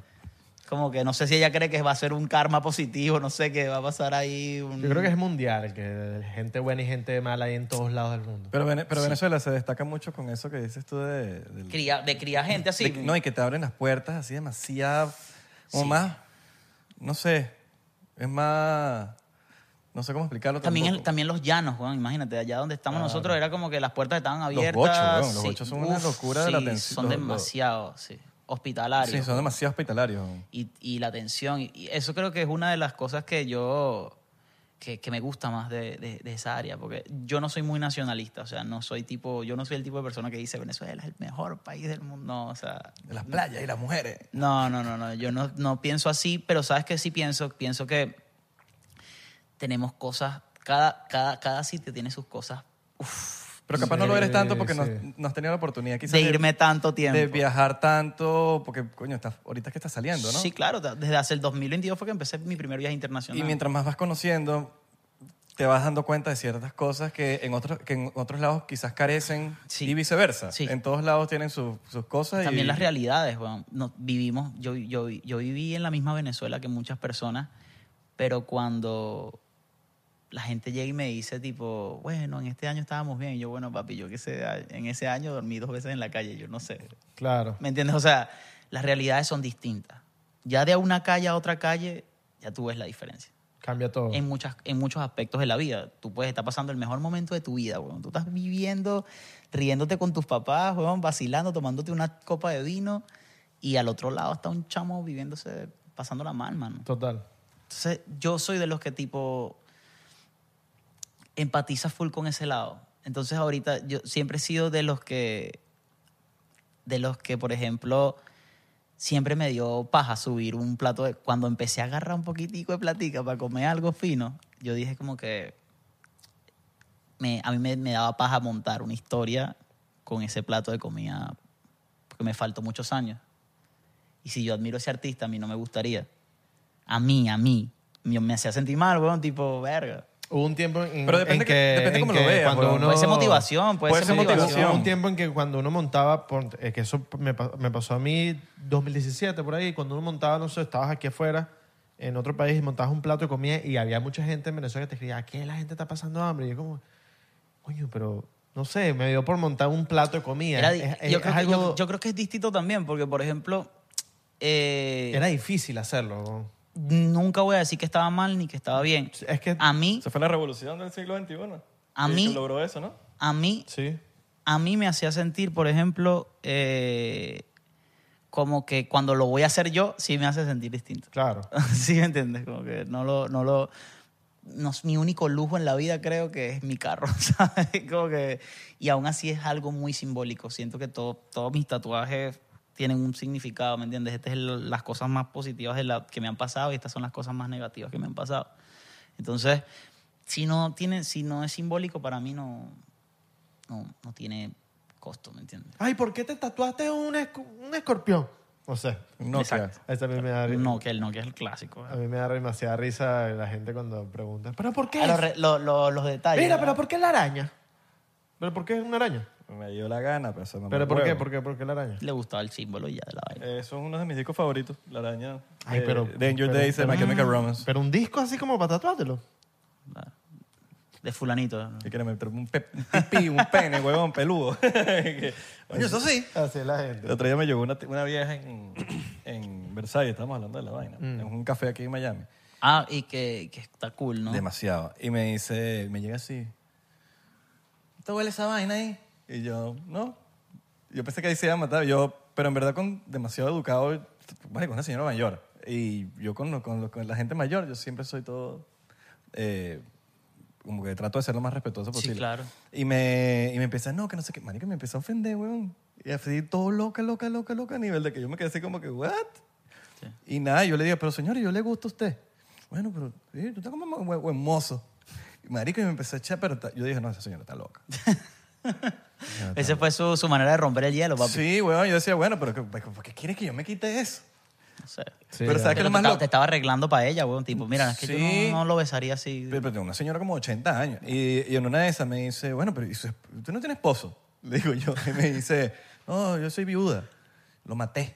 Y No, yo- vale, bueno. Y yo me quedé así como, ah, no, esta señora está como... Y que bueno, señora, en, en en su tiempo se levantaba distinto. Creo yo que esto no, ahorita no es un green flag. No, yo me dejé, yo que, uh, esta señora está como medio ácida. Ah, ¿Cómo que te va a matar a ti? Ah, Cuidado. Vamos a tomar, No, café, hay- vamos a tomar hay- café por aquí. Hay que respetar a los ancianos, pero hay veces que se ponen... No, Venga, me- ¿sabes qué me hace, hace, hace una vez, un, un tiempo, un tipo se me colió en la, en la, en la co- una cola, normal, estaba comprando unas vainas, un dólar T, se me colé el tipo. Yo le digo, señor, yo estaba ahí. Respeta. Yo lo que sí Nada, creo... esa de verdad respeta. A, a mí también me pica ciertas actitudes, pero sí siento que deberían estar acompañados con alguien que diga, papi, los- es que, o sea, mira, que, que una persona que los guíe muchas veces, porque Sí. a veces están manando, weón, o sea, a mí que todavía no, no me mata. Hay mucha, enfer- hay mucha gente enferma mental, de verdad. Te estoy hablando de- cuando digo enfermo mental, no te estoy hablando de que puede ser de manicomio, que está suelta por la calle y, weón. A mí, por lo menos, me- este, este cuento que le estoy echando me salvó Oscar Alejandro, que en algún momento va a subir ese video, fue grabando y ahí debe salir la señora. Estoy seguro que en ese video sale la señora. Llegó Oscar Alejandro y Yoliana, la cubana. Me saludaron ahí, ay, y empezamos como a grabar y como que me zafé de la señora porque la señora estaba intensa ahí, weón. Ay, Todo este Yo no cuento que le salgo- estoy Yo echando. no salgo, yo no salgo mucho, weón. Y, y Yo estaba rumbeando en Versalles creo que, tomando café. tengo, creo que cuando tengo objetivos full claros, tipo, estoy haciendo un disco, yo digo, no vale, marico, sea que esté en España, en Estados Unidos, en Venezuela, donde sea, y yo estoy haciendo mi disco, y yo digo, déjame quietico en mi casa, yo no sé qué loco anda ahorita por la calle, porque también desde chamito me pasaron vainas muy locas, entonces digo, marico, qué innecesario. Pero de quiero, salir- quiero y que miro la hora y que quiero salir en serio. Pero de salir, de salir hasta en la tarde o... De salir a la noche. Ah, rumbear, ok, ok. madrugada. Ah, la noche, la. Madrugada, no sé, weón. Es que yo siento que pasan full cosas y uno, es lo que dices tú, marico, mucha gente, mucha gente loca. Sí, Hay loca mucha gente en la la calle, calle, weón. ¿no? y uno tiene que cuidarse, de verdad. Uno tiene que cuidarse. Y a veces uno no entiende porque uno piensa que la vaina es personal y no es personal. Pensé que Está era vai- yo, loco. yo pensé que era vaina de los viejos, de los viejos cuando estaba carajito y que pendiente en la calle, tiene que cuidarse, mucha gente loca en la calle. No, pues, uno siempre tiene que escuchar a los viejos. Y uno se da cuenta ahorita que uno dice, verga, ¿verdad? cuando mi mamá me decía esto y esto y esto y esto. Ahora soy yo el que le digo a los chamitos que mira, está pendiente por ahí, la calle, No, mucha gente loca en la calle. No, ¿viste? uno tiene razón. No, mira, Así pon- me encuentro diciendo vaina y digo, mierda, me pegó la edad. ponte preservativo. Coño, marico, yo ahí- de verdad que eso Ah, es muy exacto. importante. Ya eres tú el que lo dice. hay Ya uno gente- lo dice, mire, cuídense. Hay gente que debería usar preservativo para, para que no se reproduzcan, por favor. Porque, Sí, no, por hermano. favor, no, salgan, no, no, no, no, no hace falta. No, no, pero todo el consejo de viejo es bien valioso. Sí, tú, fui- tú, tú fuiste, no, no nos conocimos allá, pero tú, fuiste, te presentaste, ¿verdad? Sí, Que- en el, cool. en, en el Cusica, Cusica. increíble, bueno, mágico. Yo, no tenía, yo tenía 15 años sin ir. para Venezuela. Yo soy, fan- yo soy fanático, creo que de la parte más, más cool son los shows, pues, el en vivo. Y creo que es lo que me, me ayuda a, a vivir, ¿me entiendes? Vivo de eso, pues, de las presentaciones, de todo eso. Y también soy fanático de que no me importa el, el como que el formato. Claro. ¿Cuál es la ciudad donde más te gusta presentarte en Venezuela? Por la gente, que es más como efusiva. Como... Pero es que tú también, tú te has montado en cualquier tipo de tarima, igual que yo. Yo he tenido muchas bandas y yo me, yo me he montado en la tarima más peorra, huevón. Sí, Hasta claro. la tarima más ah, de- del Fillmore, por ejemplo. Pero es que eso, eso está cool. Por ejemplo, lo que pasa es que siempre tiene que ser, siempre tiene que ser equilibrado. ¿Cómo así? Yo me he presentado en tarimas, por ejemplo, hay un, hay un proyecto de conciertos que se llama La Ruta en Venezuela. Yo, me can, yo he cantado en La Ruta, pero yo después salgo de ahí y hago un show en España. O salgo de ahí y hago un show en Chile. Después salgo ahí y vuelvo a Venezuela y yo puedo hacer un concierto mío solo y después me presento en un formato de La Ruta donde hay otros artistas, ¿me entiendes? O sea, a mí me encanta eso. O sea, de entrada toda la vida lo he hecho. Me, me adapto a los formatos, canto como me gusta, lo que sea que me permita llegar a más público, ¿me entiendes? Claro, claro. Las evitas no se te ponen celosas por las ah, muchachas. Ey, Me ha acompañado muchas veces. Sí. o sea, es lo que pasa es que también cuando nosotros nos conocimos... Este, Mira cómo ustedes se conocieron. Saludos a Lucía, muy amiga mía. Panita. Y nosotros nos conocimos en lechería, weón. En lechería. Ah, ella es allá, ¿no? Sí, claro. Sí, claro. Pero, pero ella estaba allá porque era su año sabático. Pasó toda su vida estudiando medicina y dijo, mira, me obstiné un poquito, me voy para allá. Claro. Y andaba en su playa, relajándose, todo su, toda su vaina. Y yo quería grabar un video para una canción. Esa canción la terminó sacando Nacho con Gracie, que se llama Contigo el tema. Mm. Este, y me encantó ella, weón. Aparte de lo exclusiva que era, la jeva no me dio un beso hasta después de tres meses, weón. No me agarró la mano. O sea, es, una, es ese tipo de persona, pues. Y, y yo me acuerdo que como que hay personas que llegan a tu vida, weón, y tú dirás y que no, pero eso no fue por ella. Pero tu vida empieza a rodar, mano. De verdad. Me firmó Universal. Empezaron a pasar cosas. Yo pasaba hasta hambre weón, cuando la conocí, ¿me entiendes? Tú estás ahorita con Johnny Atela, ¿no? Claro, Atela desde el principio, weón, Atela. Atela fue el que me firmó con Universal y, y- Costilla, y me ha apoyado siempre y sigue siendo parte de mi equipo de trabajo. Claro, para el Shani. el Shani Atela, el Haisan también. Entonces, cuando nosotros nos conocimos, este, nosotros ah, estamos novios y tal. Ella ya tenía que regresar a los Estados Unidos a terminar sus estudios y cae pandemia. Estamos, tenemos unos meses de novio y cae pandemia. weón. Este, bueno, terminamos compartiendo todo ese tiempo juntos, después ya, ya se vino para acá y bueno, obviamente ya ahí entraba en vigencia lo de la canción Visa, ¿no? Que fue una canción que yo escribí para todos los que, por ejemplo, a los que nos están viendo, pues obviamente muchísimas personas sí se fueron del país, pues, y, y- y migraron de alguna forma buscando otras posibilidades, como tú lo quieras ver, y yo obviamente no tenía ni esas posibilidades, papi, yo no tenía ni cédula el mío, yo... y que- y que porque la cédula es medio que- acá ya, ¿no? Y que no tenía, no, yo ahorita no, pero... Ahorita no, pero en, en un momento la vaina estaba medio... y, y- y no tanto eso, ¿sabes qué era? No, no tenía guía, papi. Era un chamito en la calle, weón, y con mis amigos en, su- en nuestra casa haciendo canciones todo el día. ¿Qué nos importaba a nosotros sacar pasaporte? El sueño, papi, era el sueño de pararte sin comer dos días y decíamos hacer una canción como si fuese para Shakira. Y Claro. la hacíamos. Y Shakira, bueno, no sé, no le habrá llegado nunca. Entonces, obviamente, también eso, eso fue parte como que de, de la construcción de, de- de lo que eres como artista, ¿me entiendes? El ponerte a, a- a pasar quizás necesidades. Así hubiese estado las cosas más perfectas en el... Marico, eso, eso pasa aquí en Estados Unidos. Sí. Chamos que están encerrados ahorita en un cuarto, también pasando la chimbo, pero con unos sueños ahí bien claros y con unos propósitos este, con los que te puedes identificar. A mí me encanta eso, me encanta saber que, por ejemplo, yo me viví eso, pero nosotros trabajamos con una artista que se llama Mari La Carajita y a mí me gusta evitarle, yo digo, aprende de, de- de experiencias ajenas para que no tengas que pasar por estas cosas, ¿me entiendes? Y aún así, siento que tiene un equipo cool, que somos personas que también hemos pasado por muchas vainas y queremos evitarle a ella la mayor cantidad de, de, de peditos antes de llegar a... Que, llegue- que no llegue cansada, ¿me entiendes? Claro, claro. Que llegue son- fresquita a romper Hay- la hay- liga. Eso, eso es un- importante y eso es importante porque te- te- el escuchar es más importante ahí. Pero yo, yo, yo- ahí, ahí, ahí hay, una, hay un pelín de contradictoria también, porque, por ejemplo, lo que estamos hablando ahorita, de que tú estás escuchando de algo ajeno, que te dice, no, que lo que estás escuchando en la televisión, que sale Isra o, no, o Nore diciendo, no, no se metan en la música porque esto no va... Estás hablando de tu experiencia. Sí, claro. Al final del día, lo que tú estás haciendo para ahorrarle un un problema a alguien, como por lo menos lo que te di- eh, como hace unos, hace unos episodios vino un chamo que se llama Elio Leiro, Claro. donde él dice, marico, me formaron un peo mi mana y tal porque no le escriba a Jay Wheeler para ver si se montaba y se terminó montando en el tema. Y él fue como, que, bueno, entonces al final del día yo creo que es lo que tú tengas en la cabeza. Sí, claro. Es, un, ba- es un balance, weón, porque sí, está bueno escuchar, pero también hay que saber escuchar y y saber tal. desechar lo que quieras desechar. Hay impulsos buenos. Yo creo, que hay, yo- creo que hay impulsos buenos. Nadie aprende de coñazo ajeno. weón. Y hay, y hay impulsos buenos. Yo creo, yo, sí hay personas que aprenden de coñazo ajeno. ¿Y sabes por qué te lo digo? Porque muchos artistas se están construyendo ahorita. Por eso es que tú te preguntas y dices, ¿de dónde salió este loco? Pero es el balance. Porque se pegó así de repente y es un niño, marico, un niño.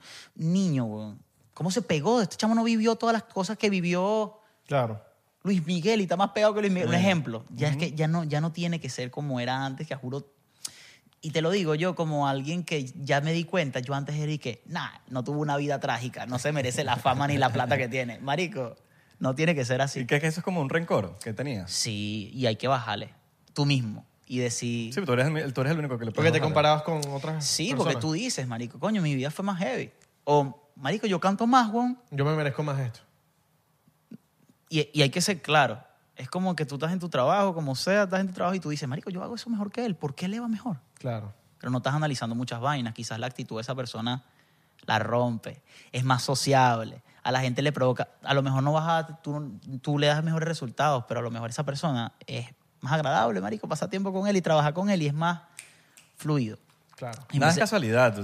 Hay muchas cosas Hay estra- detrás. y es cada- estratégico Y cada también. persona será distinta. Y Pues es que cada quien explota sus recursos, ¿me entiendes? Tiene que explotar su Y a cada uno potencial. le funciona cada cosa. Su potencial. Tú eres tu propia competencia, más Ya, nadie, listo. Pero, pero eso lo entiendes ahorita. Claro. Hay Y lo entienden ustedes ahorita que son maduros. Claro. Yo, yo lo entiendo ahorita, pero antes yo decía, ¿por qué a mí? Si yo canto más que Abelardo con su madre y tal.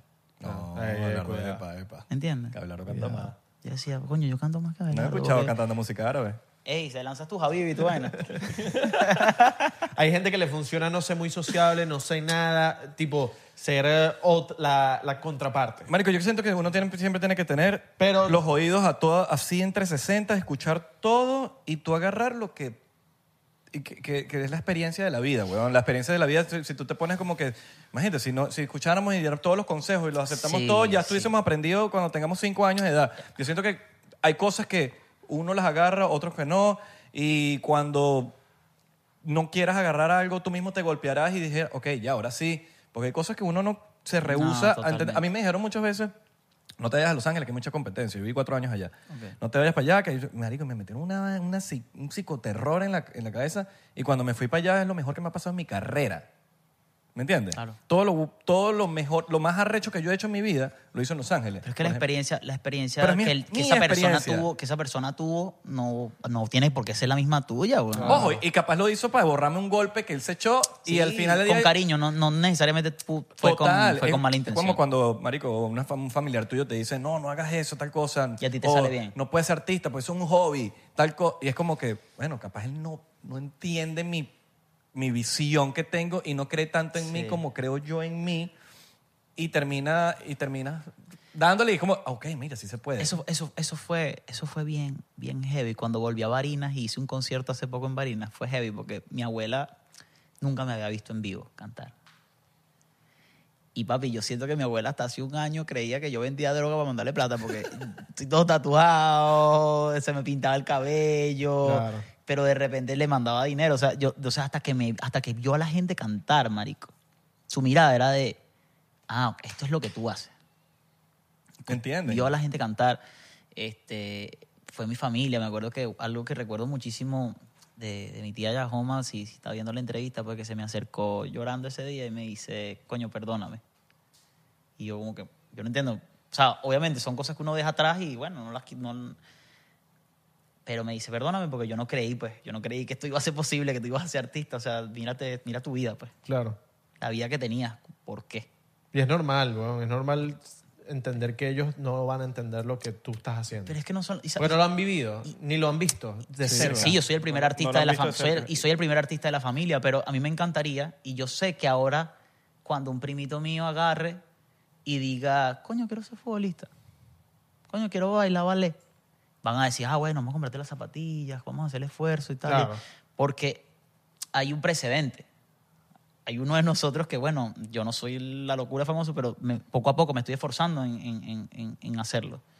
Y hay cosas que lo están haciendo que, que sea creíble. Entonces, obviamente, yo siento que, que hay personas cuando, cuando alguien en la familia tiene éxito, en vez de verlo con envidia, marico, velo como que verga. Este dicho, este dicho viene donde vengo yo. Tiene el mismo lado. ¿Qué tiene el de- más especial? que A veces el... el- el- no, yo no, yo no lo llamaría envidia, pero yo siento que hay una, hay una vaina en No, motivación. sí lo es. Es un, hay es una- un- es un sentimiento negativo de vibración baja. Sí, sí, sí, que sí, sí. a veces cualquier persona es normal que se encuentre en ese, en ese aspecto, y, pero Y es se una quedan- vibración y se, quedan baja. pega- y se quedan pegados. Hay gente Y- que se queda pegado años. Lo que importante no le, es que tú, no le weón, habla, salir de ahí. Que no le habla al primo Isra porque el primo Isra que bolas, como le está yendo y... Ese es un huevón. ¿Sabes? O sea, Marico. Sí, sí, sí. sí. Pero lo único que se afecta, o por lo menos según yo lo que he visto, que cuando alguien eh, tiene ese sentimiento, la única persona afectada va a ser esa persona, no el, no el otro. Sí, claro. Porque no, al final del día, esa, ese- esa energía negativa que estás cargando por dentro te va a afectar es a ti en lo que sea que estés haciendo, no, no al otro. El otro está vibrando más alto y lo importante es encontrar esa vibración alta de no... No quedarte pegado ahí abajo, porque es normal, weón. No, no, también es que la vida Todo el mundo se ha encontrado, vida- todos nos hemos encontrado en un momento Sí. que dices, "Ah", y de repente lo importante es darte cuenta y de que, no, no, no, vale. Ey, no, no es esto, no es este esto. el camino, este no es el camino. Suelta, suelta esa vaina. Porque el Ah, único afectado vas a ser tú. A mí, a mí me pasa mucho que, que por ejemplo, eh, siento que me he conseguido a gente muy buena en el camino. Me han pasado cosas full malas, weón. Pero a la vez me he conseguido a gente muy buena en el camino. Y de alguna forma uno queda herido de esas vainas malas que te pasaron, pero esa gente buena que te conseguiste en el camino se ha encargado, se está encargando como de curate, mano. De tapar eso- todo de, eso. Papi, mira, la vida no es una mierda tampoco. Claro. Y ahí es donde uno va entendiendo como que, bueno, vengo, vengo, ya yo tengo una personalidad definida. Por ejemplo, lo que tú dices, la última conversación que tuve con mi mamá y yo, después de muchos años sin hablar. Y fue de, papi, tú eres un niño, tú, tú le echas la culpa de me dejabas vestido, me dejabas vestido cuando me ibas a recoger y ¿qué pasó? Claro, pero tú no sabías qué le decían a ella, marico, porque si, si le decían la hora correcta. ¿Cuándo- Siempre hay dos caras de la moneda, ¿no? Hay dos caras de la moneda. ¿Cuándo fue que, que hiciste ese primer acercamiento con tu mamá? Hace no tanto, hace no tanto, no O sea, tú tenías desde... desde Sí, desde- teníamos full tiempo sin desde hablar. pequeño. Sí, no, no desde pequeño, pero sí teníamos full tiempo sin hablar. La última vez que hablamos, para decir 6, 7 años, algo así, 6 años. ¿Y por qué fue eso? eso- ¿Por qué hablaron hace 6, 7 años? Creo que necesitaba algo para, un papel para sacar el pasaporte, algo así. Ella. yo, Tú. yo algo así. Entonces, también, también acuérdate que, que es lo que te digo, como que hay cosas que te marcan de por vida y ya, yo, ya eso, eso de entrada me hizo una persona cero familiar. Yo no soy una persona familiar. Yo no mato por, por... De hecho, soy una persona que afec- de- con el afecto, pues con mi novia increíble, con mis mejores amigos increíble, pero una persona desconocida, como que, ah, con mucha confianza. O sea, no, no sé. ¿me entiendes? Y, y hay cosas que te marcan de por vida. Obviamente, ya entras tú en un tema de, papi, tengo que arreglar esto. porque estoy Claro, claro. Son Bueno, lazos que Capaz tu pareja sí es muy familiar y no sé. no- Eso es no- bueno. No conozco. Eso, es, sí, exacto. Sí, es- es familiar. muy, es muy familiar. Y mi suegra y mi suegro son increíbles. Y ahí tú tienes que poner un esfuerzo. Y dicen, porque- no, y también... Pero no solo- familia tuya al final del día. Totalmente. Sí, claro, son familia Totalmente. tuya. Entonces ya tú dices como que, epa, ya va, tengo que escribir, marico, estoy perdido, ¿sabes? ¿Me entiendes? Pero no te acostumbraste, nunca te acostumbraste, no es que seas una mala persona. Y también a veces, eh, yo soy full amargado en mi casa. Yo en mi casa, papi, estoy viendo mi anime, yo veo anime, leo mangas, veo mis películas, soy full cinéfilo, soy amante de todo este pedo de las películas. Y es lo que me ayuda también con la música. Y siento que ya cuando se trata de, de ser artista no es que sea político, pero siento que la gente nunca tiene la culpa de las vainas malas que te están pasando, de los pensamientos negativos que tú tienes. O... Yo sé que mi, mi equipo de trabajo me cuida mucho y, y- y hay veces que me dicen, papi, tienes cuatro horas tomándote fotos después de un show. Ya. Y yo no, papi, hasta la última persona que quiera pasar, weón, más hizo el esfuerzo, pagó su entrada. Yo no sé, esa persona está trabajando en qué, Claro. weón. Así nos pasó en Chile. En Chile hicimos mil personas en Club Chocolate, en, Uy, Santi- en Santiago. Chocolate es brutal. En Santiago de Chile. Y era, era el único artista. Y eso fue muy valioso, marico. ¿Sabes? Yo no... Yo, más allá de, de, de que sea... No, bueno, que porque el migrante tiene que esforzarse, no, nada más eso. Yo hasta en Venezuela tengo respeto por la persona que está pagando su entrada. Hizo un esfuerzo, sacó, apartó algo.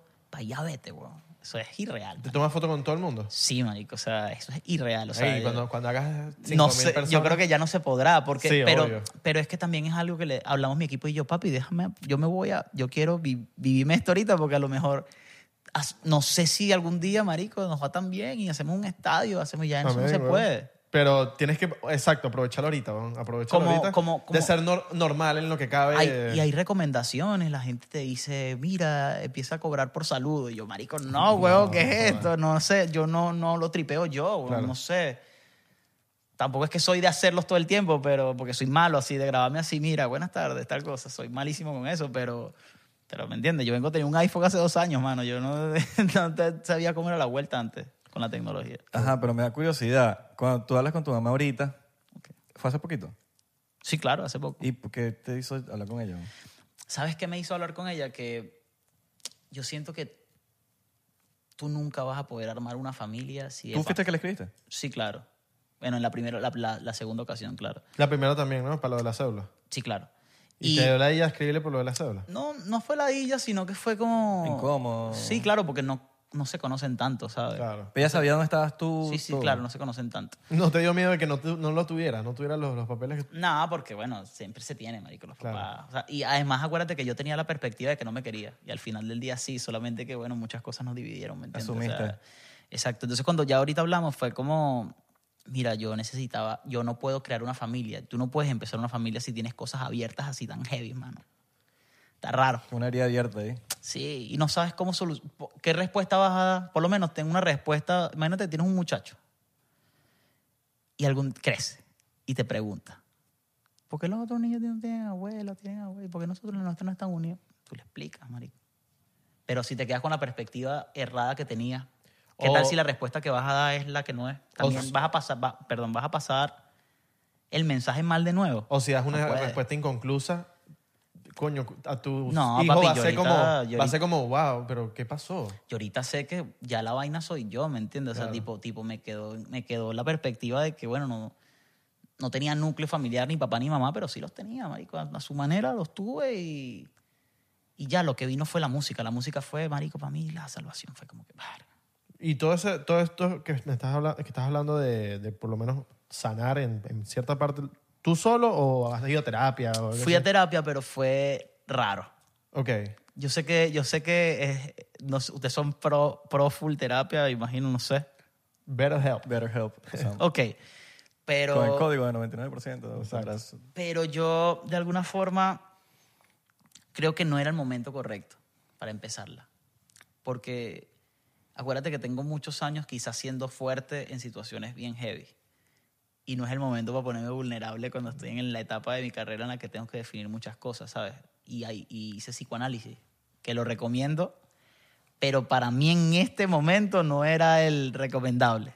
Psicoanálisis. Sí. ¿Cómo Es heavy, el psicoanálisis? Psicoanálisis es heavy porque es mucho más profundo que, que- que un psicólogo. ¿Lo haces con alguien? Sí, claro. Un psicoanalista. Médico- Ok. Un médico psicoanalista. Creo que ellos también pueden, ellos pueden prescribir. De hecho, mi suegra trabaja con, es, es psicoanalista y es increíble. Eh, y la persona que me, me pusieron a trabajar conmigo, increíble. Una persona muy dura. Y fue por eso que tú que escribí- le escribiste a tu Sí, sí. Por esa. Salieron parte cosas positivas de, de Ok. eso, pero al, después me puse, cuando me puse tan vulnerable y dije como que verga. ¿Fue llamado o texto? Primer- al principio texto y después hablamos. Qué cool. Y ¿En por persona? bastante- por bastante No, no, no, por llamada. Por llamada. Por bastante tiempo. No, no tanto, pero, pero fue una conversación precisa y fue tipo, Claro. cuéntame qué- qué- cuál es tu punto de vista. ¿Qué fue lo que pasó? ¿Te echó cuenta? Sí, exactamente. ¿Y no la has visto en persona? Después de muchos años no. ¿Te güey. gustaría? Yo creo que sí. Que esto es como Don Francisco, va a salir de ahí. de la- No, vale. ¡Que pase! Yo dije, Te no, verga. te Yo dije, verga. Y te ponías a llorar. Marico. No, pero yo siento que, yo siento que, que al final del día es como un, es como un morral ahí que uno, Sí, que cada quien sí. tendrá el suyo, ¿no? Ey, sí, que eh. cuando vas, ¡pum! Verga, sientes uno no, no sabe hasta que, hasta que sanaste esa parte de, de que, marico, tu mamá, hermano. Sea, Totalmente. Y, y aparte es como que... Y todo lo que me contaste tú, que ella se fue por, por otras Sí, razones que tú, la- no, tú no tienes la culpa ahí. No, no, no, no. Y la, la, la música, ¿sabes qué? ¿sabes qué fue de alguna forma? Hago full énfasis en esto. que ella era la que le gustaba la música. De ese, de ese núcleo, como que. Entonces entendí después que hay cosas heredadas, marico. O sea, tú no te das cuenta y te pareces tanto una persona.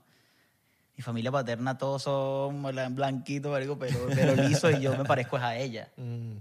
¿Escuchaba mucho Será música en el día? Sí, música, weón. Este, Bueno, si está viendo este episodio, sería fino que vaya para un concierto Sí. de Nore. Totalmente. Y ahorita, son, y, ahorita son, y ahorita los conciertos están muy cool porque siento que son simbólicos todos con, con- con la gente cantando y, y así sean poquitos, sean muchos, ¿sabes? Como que lo importante es que, que esa cantidad de personas la estén pasando bien. ahí. Claro.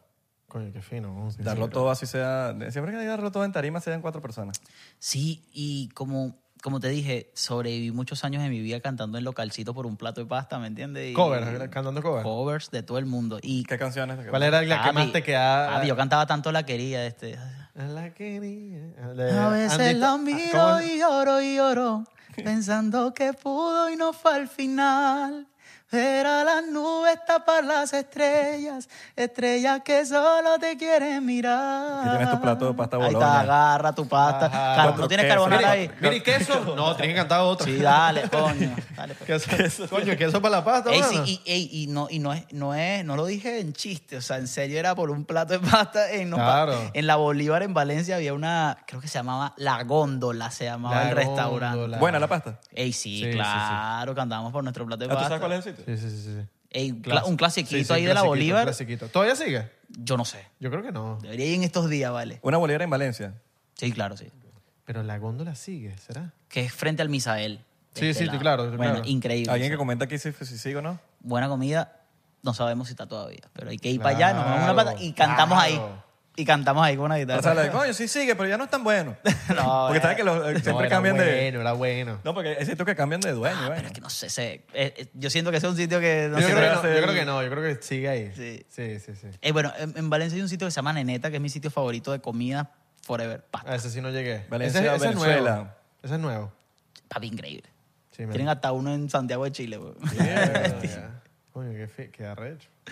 Joder, no, no, un, un shotcito. Coño, no, que Ah, este te bicho, me puede. dijo, este bicho me dijo que... Que, Que no tomaba, pero- tomando, No, me pero dio- no, pero lánzala. Me dio esta pena. No, no, no, claro que sí. Me dio que ¿Te coño, lanzas bueno. uno? ¿Te lanzas uno? Coño, sí vas. Ah, bueno, qué honor. Por favor. No, que- ¿tienes no, una? no, me, sentí, me iba a sentir hasta mal y que mierda.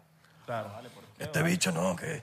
O sea, ahora, se- yo dije, nada, se va a poner aquí con mira, el papá, que le, lo- lo- lo- lo- nada. Nos jodimos aquí Claro, todos con el claro. licor. Tú Pero sabes bueno, que- tú- hermano. Tú, sabes que saqué un disco que se llama Mucho Texto. Ok. Y el, el disco se llama Mucho Texto por el meme de... ¿Tú has visto el meme del Yoda? Sí, claro. Que llegas y alguien te llega y te dice, no, porque tú, porque tú, porque tú tal cosa, porque tú tal cosa, porque tú tal cosa, y tú le pones, Mucho le mandas el. Yoda, le Mucho dice... texto. Mucho texto. qué bola Y esa lo vaina. saqué por eso. Y porque yo hice otros géneros, marico, otros géneros de música por mucho tiempo. ¿Con qué, creciste cu- cu- cuando... Escuchando boleros, Camilo Sesto, Nino Bravo. Salsa. que- Camilo Sesto. Salsa también, claro que sí. Entonces, obviamente, Eddie Santiago, Rey Ruiz, o sea, muchos artistas muy variados. Mucho mu- latinoamericano. Rubén Blades, sí. Música demás. latinoamericana, pero... Bastante, weón. Rubén Blades, Mercedes Sosa. Nada, Jorge tipo, Drexler es mi artista favorito. Cero rock, cero... Sí lo escuchaba, pero por ejemplo, tú te pones a ver y mis bandas favoritas eh, de, de como que anglo, eh, Yamiroquai, marico, este, Gorilas, eh, Joder, ahí está. Ahí te lo pusimos atrás. Gorilas. eh, Por alguna eh, razón yo dije, este AC, ACDC, weón, o sea, es que yo los escucho y, y yo no sé, yo no sé nada de lo que dice la letra, mano, pero... Pero te hace sentir algo. Es que uno de carajito también, Claro. como que no es que no entendías, pero te hacían sentir algo. Sí, sí, sí, era de pinga también el, el vibe de, de- de eso. Entonces, obviamente, escu- siempre me empecé a crecer escuchando esta música y después llegó, papi, la etapa del urbano. Y llegó un panita y me dice, papi, este es cancerbero. Hermano, este es Lil Supa. Hermano, estos son los guaraos, esto es este Rey Bélico, esto es lo que estaba pasando en este momento en, en Venezuela. Me, me presenta, me pone a escuchar ajá, los guaraos, me pone a escuchar... Nunca llegaste a la época de Guerrilla Seca, ¿sabes? Sí, claro, sí, sí, sí, pero llegó, eso, eso, eso llegó también. antes. Eso llegó también, Sí, claro. eso era porque- más- Eso fue antes. Y, y Son fue- más lanzaste más cédula ahí. como, pero, pero, pero ahí me gustó porque yo siento que mis letras en ese momento, o lo que yo escribía, o lo que tal, era demasiado romántico, no tenía el equilibrio de que tienen tan cool la música, Un under- la música ahí, underground claro. o la música urbana que de repente llega y te lanza una groserita así, pero y que te Mm. hace sentir más íntimo con la persona. Estás hablando aquí con alguien, man. Claro, claro, Y claro. eso- todo ese bolero y la salsa y toda esa vaina, ¿de dónde viene? ¿De, de tus abuelos, de tu abuela? Un tío, un tío, un tío fue el que me, me puso mucho, me regaló cassettes, weón, y me ponía música así. Este, después cuando Siempre viene de algo, porque Sí, ¿cómo claro. tú, uno cómo descubre Sí, música? No, no, Tiene imposible, imposible. algo, Eso no lo vas a escuchar viendo Somos Si tú no y lo yo. Escuchas- eso, no lo marico. escuchas solo. Somos tú y yo. Que a mí me encantaba, por cierto. A todos nos encantaba. Claro. Yo lo único que claro. llegué a ver fue qué clase de amor. ¿Qué Eh, clase de amor? Ah, pero tú eres más, ro más Pana- rockerito y tal. pana Tito, Ah, Tito vi- Gómez. ah, vi. Esa, esa es la que salen, esa es la que salen con camisa marrón y parecen que tuviesen 32. Eso es lo único. lo- marico, yo, Yo- me fui hace yo- mucho tiempo a Venezuela. Ay, me picó, ay, me picó burda, porque yo dije, marico, yo no me veía así, weón. Con esa camisa marrón, esa- todavía no me veo así, me la pongo había, ahorita. otra, había otra que Gaby, Gaby Espino era la que, la, la que era, estaba en Llegaba un, chamito, y llegaba un chamito de octavo y estaba como Abelardo. weón. Todo con barba y con marico, pero... ¿Qué pasó? A Y mí yo- me no salió barba, no joda, weón. A, los, a mí me salió barba como a los 25, 26. Pa'l shot, pues. Bueno, salud, hermano. Por 99%, salud por, Por, acá. to- por todo lo bueno que todo lo bonito fino, que te está bueno. pasando y por, Pues bueno, por Don Francisco por también. Don Francisco. Bueno, ya puede pasar, ya no. puede pasar la mamá. Coño, sí. Mm. Qué brutal. Bueno, ¿Cómo, dije- ¿Cómo es tu nombre de verdad, weón? Jesús Javier Triviño Herrera. Jesús Javier. Hay gente que lo sabe. ese nombre. llamo Sí, claro. Jesús. Sí, Jesús Javier. Jesús. Jesús, él también es Jesús. También Claro, Jesús. papá, yo... Con Dios, con Dios siempre. Con, Jesucristo adelante. Que pague Jesús. Jesús, eh, Jesús. ¿Crees en Dios? Sí. Que te lo pague. Dios, sí, sí, creo en Dios. Pero no el Dios de, de la religión. Otro Dios. Otro Dios. Sí, sí, sí, más Está como bien. algo ahí que está en un Está bien, universo. algo. claro. Pero sí me. Entre las religiones, como que la que más. La, la católica. Ok. Sí, la religión católica. Sí, a mí- yo tenía una curiosidad muy loca con eso. Es que desde chamito, por ejemplo, católico cristiano, pero hice mi confirmación, mi broma y todo. Claro. Pero siempre que tenía un pana y que son judíos, y yo, coño, invítame a un chavaita, y me invitaba a un chavaita. Entonces, no, son musulmanes, y yo, Eri, ¿puedo estar de lejos y tal? Y vaina, coño, no, pero pues como que te podemos contar y después de la reunión podemos reunirnos. O sea, que mormones, coño, ¿yo ¿puedo ir? Sí. Bueno, bueno. Entonces tenía full curiosidad. Y la última curiosidad así más loca fue, Los orto- ortodoxos. no, que, que un pana, un pana era santero. ¿Y fuiste? Y fui, fui, fui. Y, ¿Y qué- claro, cómo- ¿Qué viste? me pareció que me, me pareció que mucha gente me pareció que mucha gente también como que habla full feo de, de eso Sí, creo que hay como, por así decirlo, hay mucha ignorancia, ignorancia en el, tema, Sí, mucha ignorancia. y a mí no me gusta y yo no le creo un carajo a nadie si yo no lo vivo marico. si Exacto. yo no estoy ahí pues yo no soy necio con eso y yo creo que eso es una de mis mi- de las cosas que me favorecen en la vida porque yo digo ajá papi pero dame para ver si esta mierda es así y fui para allá y conocí terminé conociendo como que se le dicen al, al padrino pues conocí un padrino un pana Tony Mon- persona, Tony Montana. persona maravillosa, weón. Una persona maravillosa. Y me explicaron demasiadas cosas sobre los pataquíes. Los pataquíes son como los salmos, weón. Y, ¿Me entiendes? Cada quien tiene su, su creencia. Me, me, me explicaron el por qué. Si alguien lee esto, no sé, que me corrijan los comentarios, pero me explicaron el por qué creen en el sacrificio de animales. ¿Por qué? Y esta bandera la respuesta. ¿Por qué fue?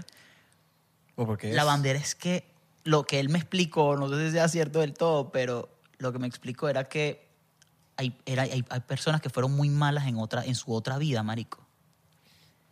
Y a juro volvían, o sea, estoy hablando de asesinos, weón, o sea, personas que hicieron genocidios, cosas heavy, marico, cosas candelas. Y esas personas volvían en un animal sacrificable. Y por eso no, no sentía pena cuando lo hacía. Más bien lo liberaba de una prisión ahí, de un dolor loco. ¿Y cómo ellos identifican que este, este es Hitler? No, porque imagino que el, por el tipo de animal, pues pero ellos hacen, lo hacen con gallinas, O chivos. sea, Yo- creen, yo creen no- en la reencarnación de anim- en animales. yo creo que los castigos, creen en los castigos y que más bien esa es la liberación del castigo. O sea, yo lo analicé, yo lo, lo que él me explicó, después yo lo dije como que lo internalicé así y dije, verga, interesante, No, no, está está súper interesante. está súper interesante. Yo y sí no sé nada de eso, hermano. Papi, yo, yo yo, escuché todas esas cosas así yo no me meto con nada. Yo escucho un pataquí, eh. El pataquí como que eso, como que como una enseñanza, tipo que tú puedes leerlo en cualquier tipo de Biblia, en la Torá o tal, pero con de otras palabras, ya. Bueno, el, en uno de ellos era que el loro van a hacer una fiesta y hay un dios que dijo le dijo a todas las aves que hagan una fiesta. Como que, bueno, tal. Y el loro se está normal, arreglando, y llegan las otras aves para hacerle la maldad y le echan pintura encima. Y la manchan, weón. Se llega el dios y dice, ah, ustedes la pintaron y la llenaron mal de pintura y tal, X. Y le dice, bueno, a partir de ahora, ve al loro y le dice así, a partir de ahora tu, tu, tu piel, o sea, tu carne le va a generar cáncer a, la, cáncer a la gente si se la come. Y lo van a saber identificar porque tú vas a tener esas manchas. No sé si me captas la enseñanza de la vaina, tipo, lo que la gente quiso, te quisieron joder. Y eso que te hizo, que te jodió, te marcó. Pero gracias a eso, a ti no te van a comer las demás aves, sí. ¿Eso está en la Biblia o en otro...? En algo de ellos, De weón, ellos, ¿me entiendes? ya, ya, ya. Y eso me lo contó él ese día. y Yo quedé, ¿qué? Mierda. Es verdad, porque las cosas que me han dejado marcado en la vida y que me han hecho sentir como herido, marico, son las que me ponen por encima de, de lograr vainas o de soportar el dolor que es. Entonces, tiene sentido. O sea, tú le das dar el sentido como sea. Es como cuando escuchas Sí, a un sí. sacerdote hablar de claro. un salmo y tú dices, marico, eso me está pasando. Yo creo que si crees, crees. Sí. O sea, si crees, pasa. Si no crees, Sí, no. Le das- tú- le das la- tú es- le das la fuerza, Sí, tú le das la energía, la fuerza energía, en todo. todos los aspectos. Desde... Verga, hermano, yo creo que desde el... Por decirte de las creencias, de qué tan bienvenidos son espíritus en tu vida, que, eh, que la pava, la que no, eso es la pava, sí, que si el paraguas dentro Bueno, del, que yo no- techo, que si te barran los pies, no cre- De hecho, ¿Tú yo no crees? soy, de hecho, yo no soy muy amiguero. No soy muy amiguero. Tengo pocos amigos, creo que. Yo tampoco, yo también. Creo que creo que conozco full gente y creo que Conocido soy, y, mucho. soy, y soy alguien de confiar. o sea, tipo, tú, tú, no eres, tú no eres mi amigo, pero tú me vas a contar un beta ahorita que para ti es burda importante y relevante. Y yo ahí donde me lo dijiste, papi, ahí se quedó. Yo no, o sea, no voy hasta, marico, este dicho me dijo que tal vez. Marico, odio a la gente así. Que, que puedo no ser tu pana, marico, puedo no ser tu hermano, pero si tuve la confianza en ese momento de, de contarte algo tal y vaina, o de tú, o sea, de compartir y tal, que de pinga es la gente que... Por eso también no soy muy amiguero, porque quizás no todo el mundo Claro. entiende ese, ese principio, ¿me entiendes? Yo era más amiguero de joven y con el pasar del tiempo como que... ¿Cuántos quedaron? Sí, muy pocos. Tres, dos, Sí, sí, tres, sí. cuatro amigos. O sea, Muy pocos. quedan pocos porque la verdad es que te das cuenta que tienen menos cosas en común de lo que tú creías. Y Entonces, tienen entonces menos- llegas tú a tu edad y dices, eh, bueno, papi, estoy aquí reuniéndome porque me voy a comprar una casita con mi jeva y tal bicho todavía pensando en rumbas como en el 2012. Sí, sí, sí. Tú dices que, papi, no tenemos nada en común, lo siento, ¿sabes? Como que Capaz- pensé que teníamos más cosas en común. Quizás en ese tiempo lo teníamos, quizás ahorita no. Capaz ahorita quieres unas amistades que vayan contigo de la mano donde tú quieres llegar. Exactamente. y eso, está es- cool. eso está cool. Eso, Eso está súper cool. Eso está cool. A mí, a mí me ha pasado mucho que, que aunque tengo muchos amigos artistas, o sea, varios amigos artistas, eh, aún así siempre vuelvo al lugar de mis primeros amigos cuando estábamos en la universidad, que son músicos, que quizás no están en el medio, weón, que no tienen nada que ver. Y ellos son los que te hacen se- sentir full real, marico. Tipo, te dicen, "Ay, si eres huevón y tal. Te tratan como cuando estabas en la universidad, marico. Y puedes llegar mañana, marico. Hice un concierto de... Marico, llenamos... eh, Wheeler llenó el Madrid y yo canté ahí y dices, mamá, huevo, tú le pagaste a esa gente para que fuera, ¿sabes? O sea, es que a mí me gusta ese tipo de amistad. Ese tipo de amistad que te hace sentir... Somos panas, man. Somos los mismos, los mismos. que Somos los mismos, hermano. Somos venezolanos, hermano. Somos gente... ¿cómo, era la propaganda de...? Somos los mismos, hermano. Somos venezolanos. Vamos Somos, a apoyarnos mano, entre somos nosotros, los- hermano. Somos los Ay, mismos, tú sabes, mano. mano, somos los mismos. Acabo de Somos salir. venezolanos, mano. Eh, se montaban, cuando se montaban con eso, estaba claro que estaban de... Oye, de sacar un tema, mano, para que lo apoyes ahí en tu historia, apoyes mano. la historia, hermano, que tú tienes millones de seguidores, no, hermano. sí. Tienes millones de seguidores, hermano. Me apoyo, yo te lo apoyo. Ay, vale. Coña, y... Mano, ese es Messi, weón. No se puede decir. Ese es Messi y... Y Messi, y Messi. Messi e Isra. Claro, eh, Isra, el del Barcelona, el que hizo un montón de cosas, y Messi, el chamo que tiene el podcast de Sí, 99%. Ok. Lionel Messi, Lionel Messi, pues. Exacto. Mira, eh, ¿cuándo fue que tú... Hay una terapia personal que tú hayas descubierto por tu mérito propio que te haya ayudado a, su- a- a salir de todos esos peos? Ver anime, weón, sí. ¿Ver anime? Ver anime. Veo demasiado anime. ¿Por alguna razón o Me parece que, me parece que, o sea, que los japoneses se lanzaron esta, weón. Agarraron, en- agarraron algo que, es influ- que influencia a muchos chamos, a muchas personas jóvenes y metieron detallitos filosóficos ahí, metieron mensajes de honor y metieron mensajes de, de superación personal. Y, y el anime es un anime que sí mata demonios. O sea, tú dices, ¿qué es eso? ¿Qué te- Mucha qué- sangre. ¿Qué carajo tiene que ver eso? Claro, lo pusieron así, Claro. gráfico, para llamar la atención de la gente, pero tienen sus mensajes heavy. Y eso me gusta, Pues eso es inteligente. ¿Me Yo me- entiendes? Yo me puse alguna que se llama Cowboy Bebop. Cowboy Bebop es, del- es de los clásicos, es de Increíble. los clásicos del anime. De, de, de- papi, es increíble porque la musicalización Sí. de ese anime, marico, y yo tengo, el, tengo playlist y todo tipo de música de... No, estos días yo me encontré un disco de, de vinil de Cowboy Bebop.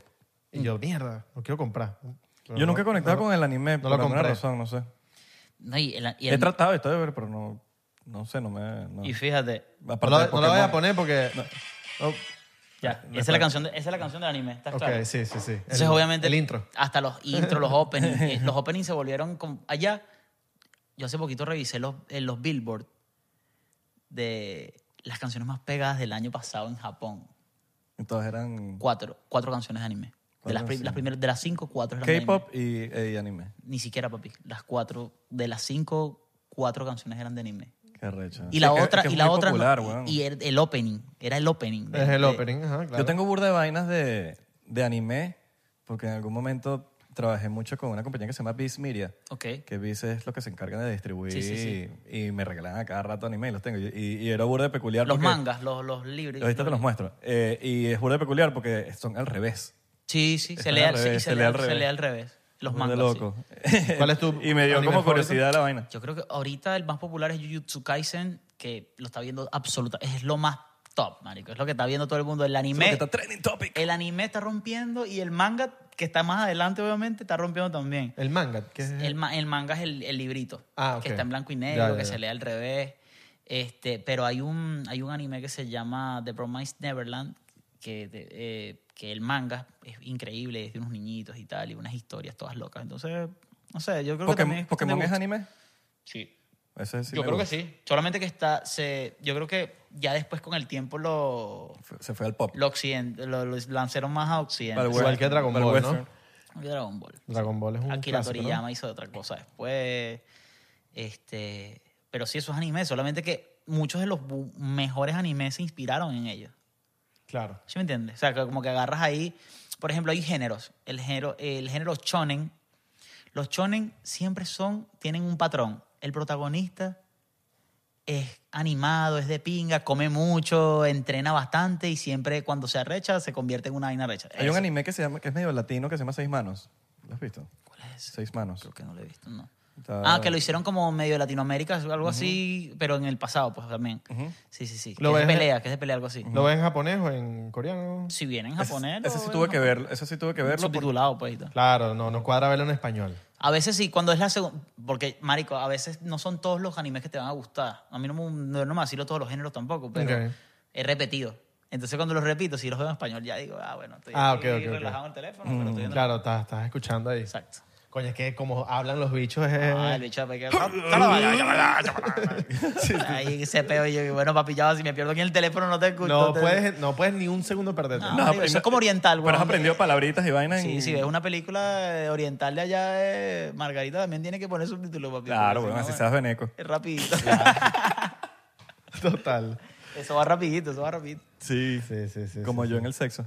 Ah, verga, marico. Tres segundos. Tres segundos, papi. Está bien. Ahí está. marico. Dos y medio y Ahí todo. está. Rapidín, rapidín. está bien, está que el Inter firmó con el Royal Caribbean. Ahora tengo una camisa nueva. ¿Ah, sí? ¿En serio? Sí. Imagínate. No, joder, La yo misma, estaba, camisa. la misma camisa. O sea, que los que compraron camisa del Inter, ya, yo es, estaba vie- ya- llegando. ya es vieja. Yo estaba llegando y iba a comprar uno. Bueno, ahora te compraste la nueva. No, Espérate. Ya estoy viendo Es ahí igualita, es que tienen a igualita. James Gandolfini de, de Sopranos. Increíble, ¿no? ¿Te gusta Mi serie favorita. Mi, mi serie favorita. La he visto también. dos veces ya. Increíble, increíble. ¿Eres rep- de repetir series?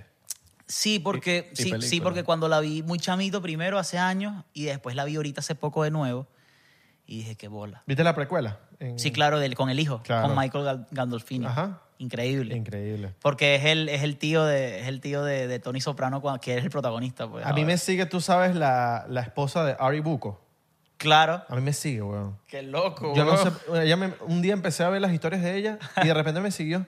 Porque yo la sigo. Claro. Y de Me, repente pare- me siguió. me pareciste guapo. Capaz, weón. Puede ser, mano. Capaz, capaz. Puede ser. Y, a- sales en la otra película, a lo mejor no sabes. Coño, papi. ¿Te imaginas? Representando, ¿viste? O capaz pensó que te conoció en algún lado. Ay, mira, este es el de la otra fiesta que fui. Nunca te conocía, es mentira. Y pensó que era... Ay, yo- me pasó una vez una tipa que, mira, qué bueno conocerte la otra. No. Y yo, ¿Qué qué? ¿ah? ¿Qué? Ese no era yo, pero Y que dale, pero, pero Mucho sí, gusto. pero mucho gusto, sí.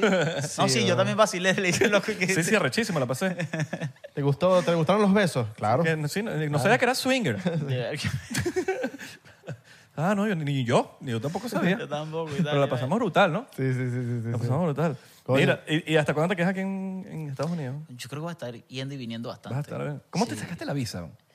Mira, fue ¿Fue peludo? Lo que pasa es que, claro, desde el tiempo de... Yo lo veía, yo lo veía súper irreal el poder sacarlo, ¿sabes?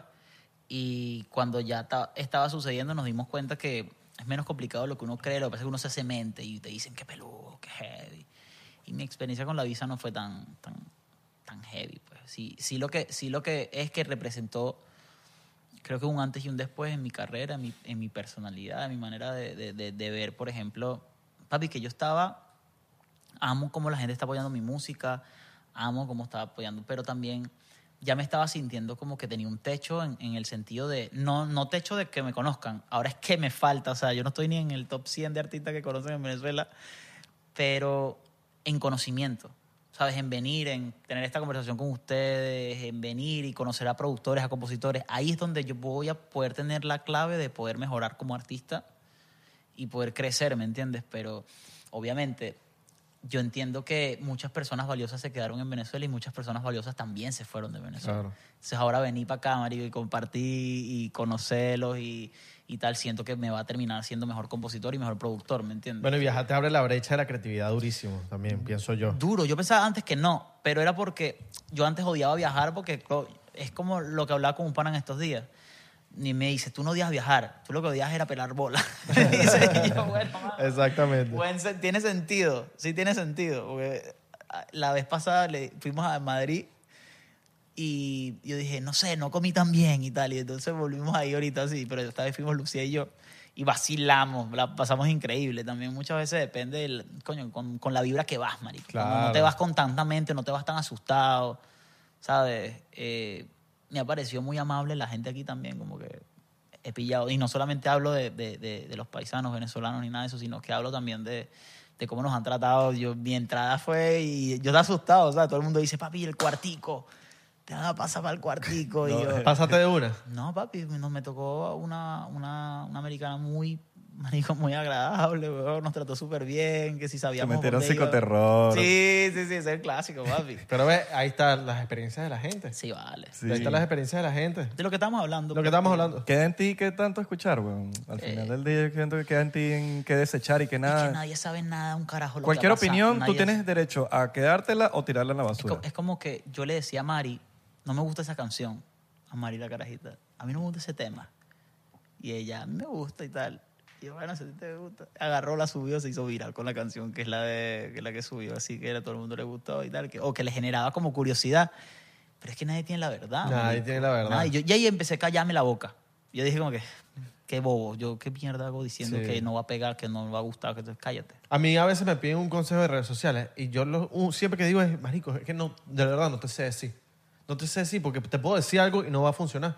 Lo único cierto es la, consist o sea, La eh, constancia. la constancia, Sí. porque, porque sí, sí es cierto que, que si te mantienes haciendo algo es inevitable que cada día te conozca una, una persona más. Sí. Y tú dices, bueno, es poquito, pero es una, marico. En mil días son mil personas. En Sí, y por lo menos días, tú que te la pasabas en, tipo, haciendo en restaurantes, restaurantes, Sí. restaurantes, ya cuando llegaste a un concierto tuyo, ya tú, ya tú estabas Sí. ready. Y había gente que me recu- hay gente que me recuerda de esas etapas, Sí. papi. Y me dice, me dice tipo, coño, qué bolas que yo te veía en- en- cantando en, en un local en Guanare hace años y ahorita te voy a ver en Miami en tu concierto. O sea, Qué eso está. eso Ahora es un llegas, un, eh, estás en un estadio y te llega un tipo con un plato de pasta. Que, mano, Toma, mira. mano. Coño, vacilo. Te lo comes ahí. Claro, te lo Y que- comes y que la backstage. góndola, sí, de Valencia, eres tú. Ey, un encuentro emotivo. ¿Tienes show en. Miami? Estamos por anunciarlo. All right. Sí, estamos por anunciarlo y, y, y eso me emociona full. porque yo ¿Solamente no sé- Miami o Estados Unidos? Mm, Creo que hay varias cosas en Estados Unidos. que Orlando. Orlando, Sí, Orlando sí, se- Orlando está Orlando activo. se ahí. presta. Orlando está activo. Orlando, también. Texas.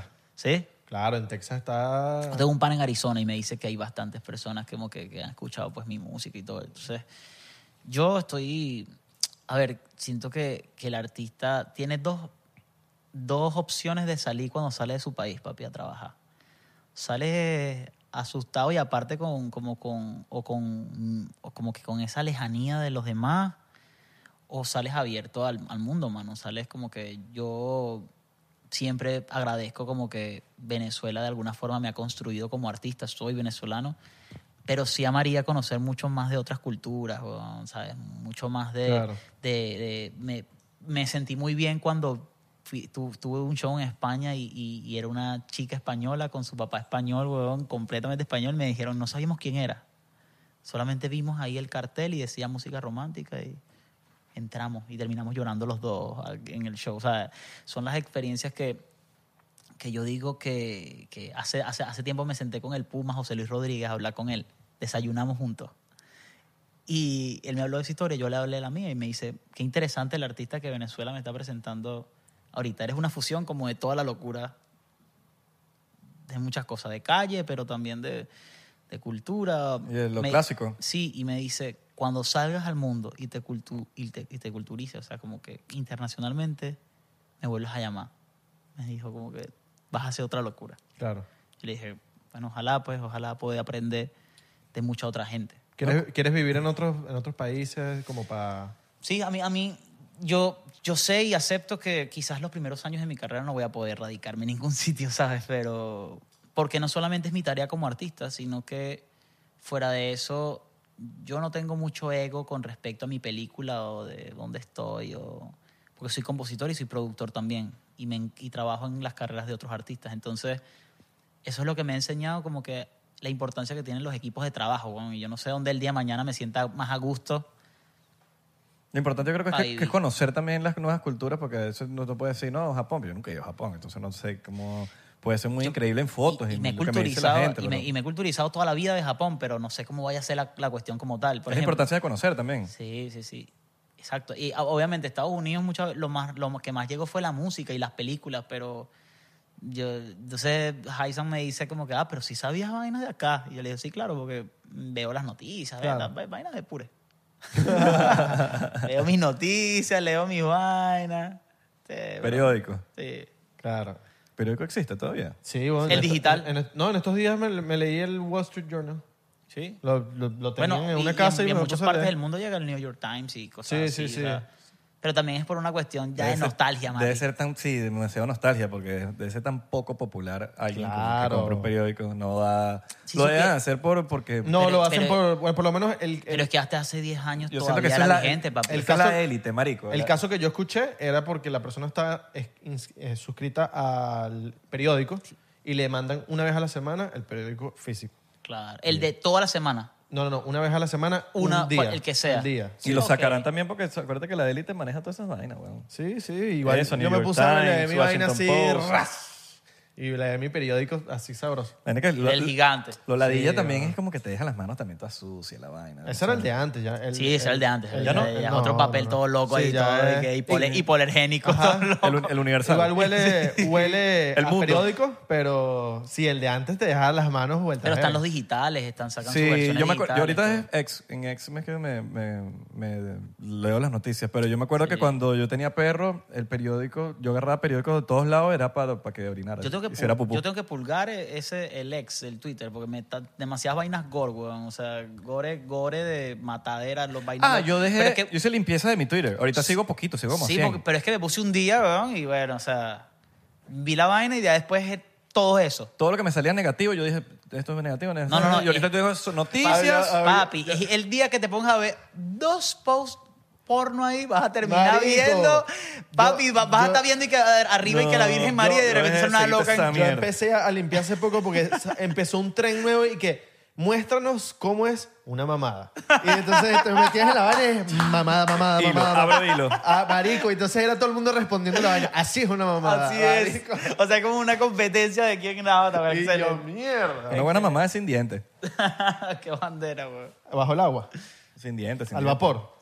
Una, una vieja. Cuando se sin cae la plancha, cuando se cae la plancha. sin- una vieja sin plancha te debe lanzar una buena mamá.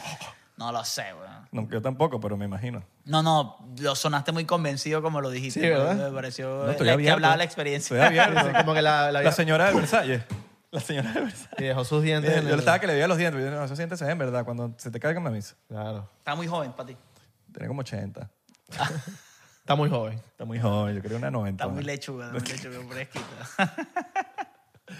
Coño, bueno, muchachos. Espero que hayan vacilado el episodio. Querido Jesús, gracias por venir por acá. placer, en serio. Gracias por recibirme, hermano. Pueden ver la- bueno, las redes de, del- de nuestro querido aquí abajo. es la Y primera entrevista que Saca- estoy afuera. no es una entrevista, mano. Esto no es Un una podcast, un entrevista, esto es un podcast. ¿Tienes Podcast. música que vas a sacar? Sí, hermano, estamos haciendo un EP ahorita. Ah, bueno. Cool. Ajá. Vamos a ver. ¿Cuándo qué sale? tal. No sé, yo creo que mediados de febrero, últimos de febrero. All right. Musiquita, musiquita. Cuando cosita. salga más o menos este episodio. Claro, sí, sí, sí. Sí, sí. ¿Ya pa- para este momento hice show aquí entonces. Ah, porque Ah, eso es bueno, ya para ahorita. Sí, sí, sí. Ahorita, ahorita, ya, ahorita. Papi, las cosas. Ah, ya pasó entonces el show. Bueno, entonces no sabemos. Bueno, si pero no- escriban no, aquí si para no- dónde quieren que vaya, si porque nos va a estar fue viniendo. No sabemos si nos fue bien, no sabemos Sí, si nos vale, fue ese mal. ya no fue bien, no fue bien, fue bien. Tienes que decretar ya, esto ya pasó. Y le fue increíble. Exactamente. explotado, sold out. Full. Fuimos en la próxima. Besos en el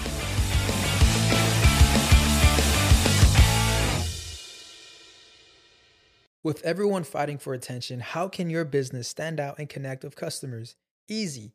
Get Constant Contact. Constant Contact's award winning marketing platform has helped millions of small businesses stand out, stay top of mind, and see big results fast. Constant Contact makes it easy to promote your business with powerful tools like email and SMS marketing, social media posting, and even events management. With Constant Contact, you'll reach new audiences, grow your customer list, and communicate more effectively to sell more, raise more, and fast track growth. Don't know much about marketing? No sweat. Constant Contact's writing assistant tools and automation features help you say the right thing at the right time every time. Plus, you can send with confidence, knowing your emails are actually reaching your customers thanks to Constant Contact's best in class 97% deliverability rate. I'm a small business owner, and I believe that this is a great tool for other small business owners. In small businesses, you need to create a team. And if you're starting by yourself, Constant Contact can be the team that you need. Tackle any challenge with Constant Contact's expert live customer support. Plus, everything's backed by the 30 day money back guarantee. So get going and start growing your business today with a free trial at constantcontact.com. Just go to constantcontact.com right now. Constant Contact, helping the small stand tall. ConstantContact.com.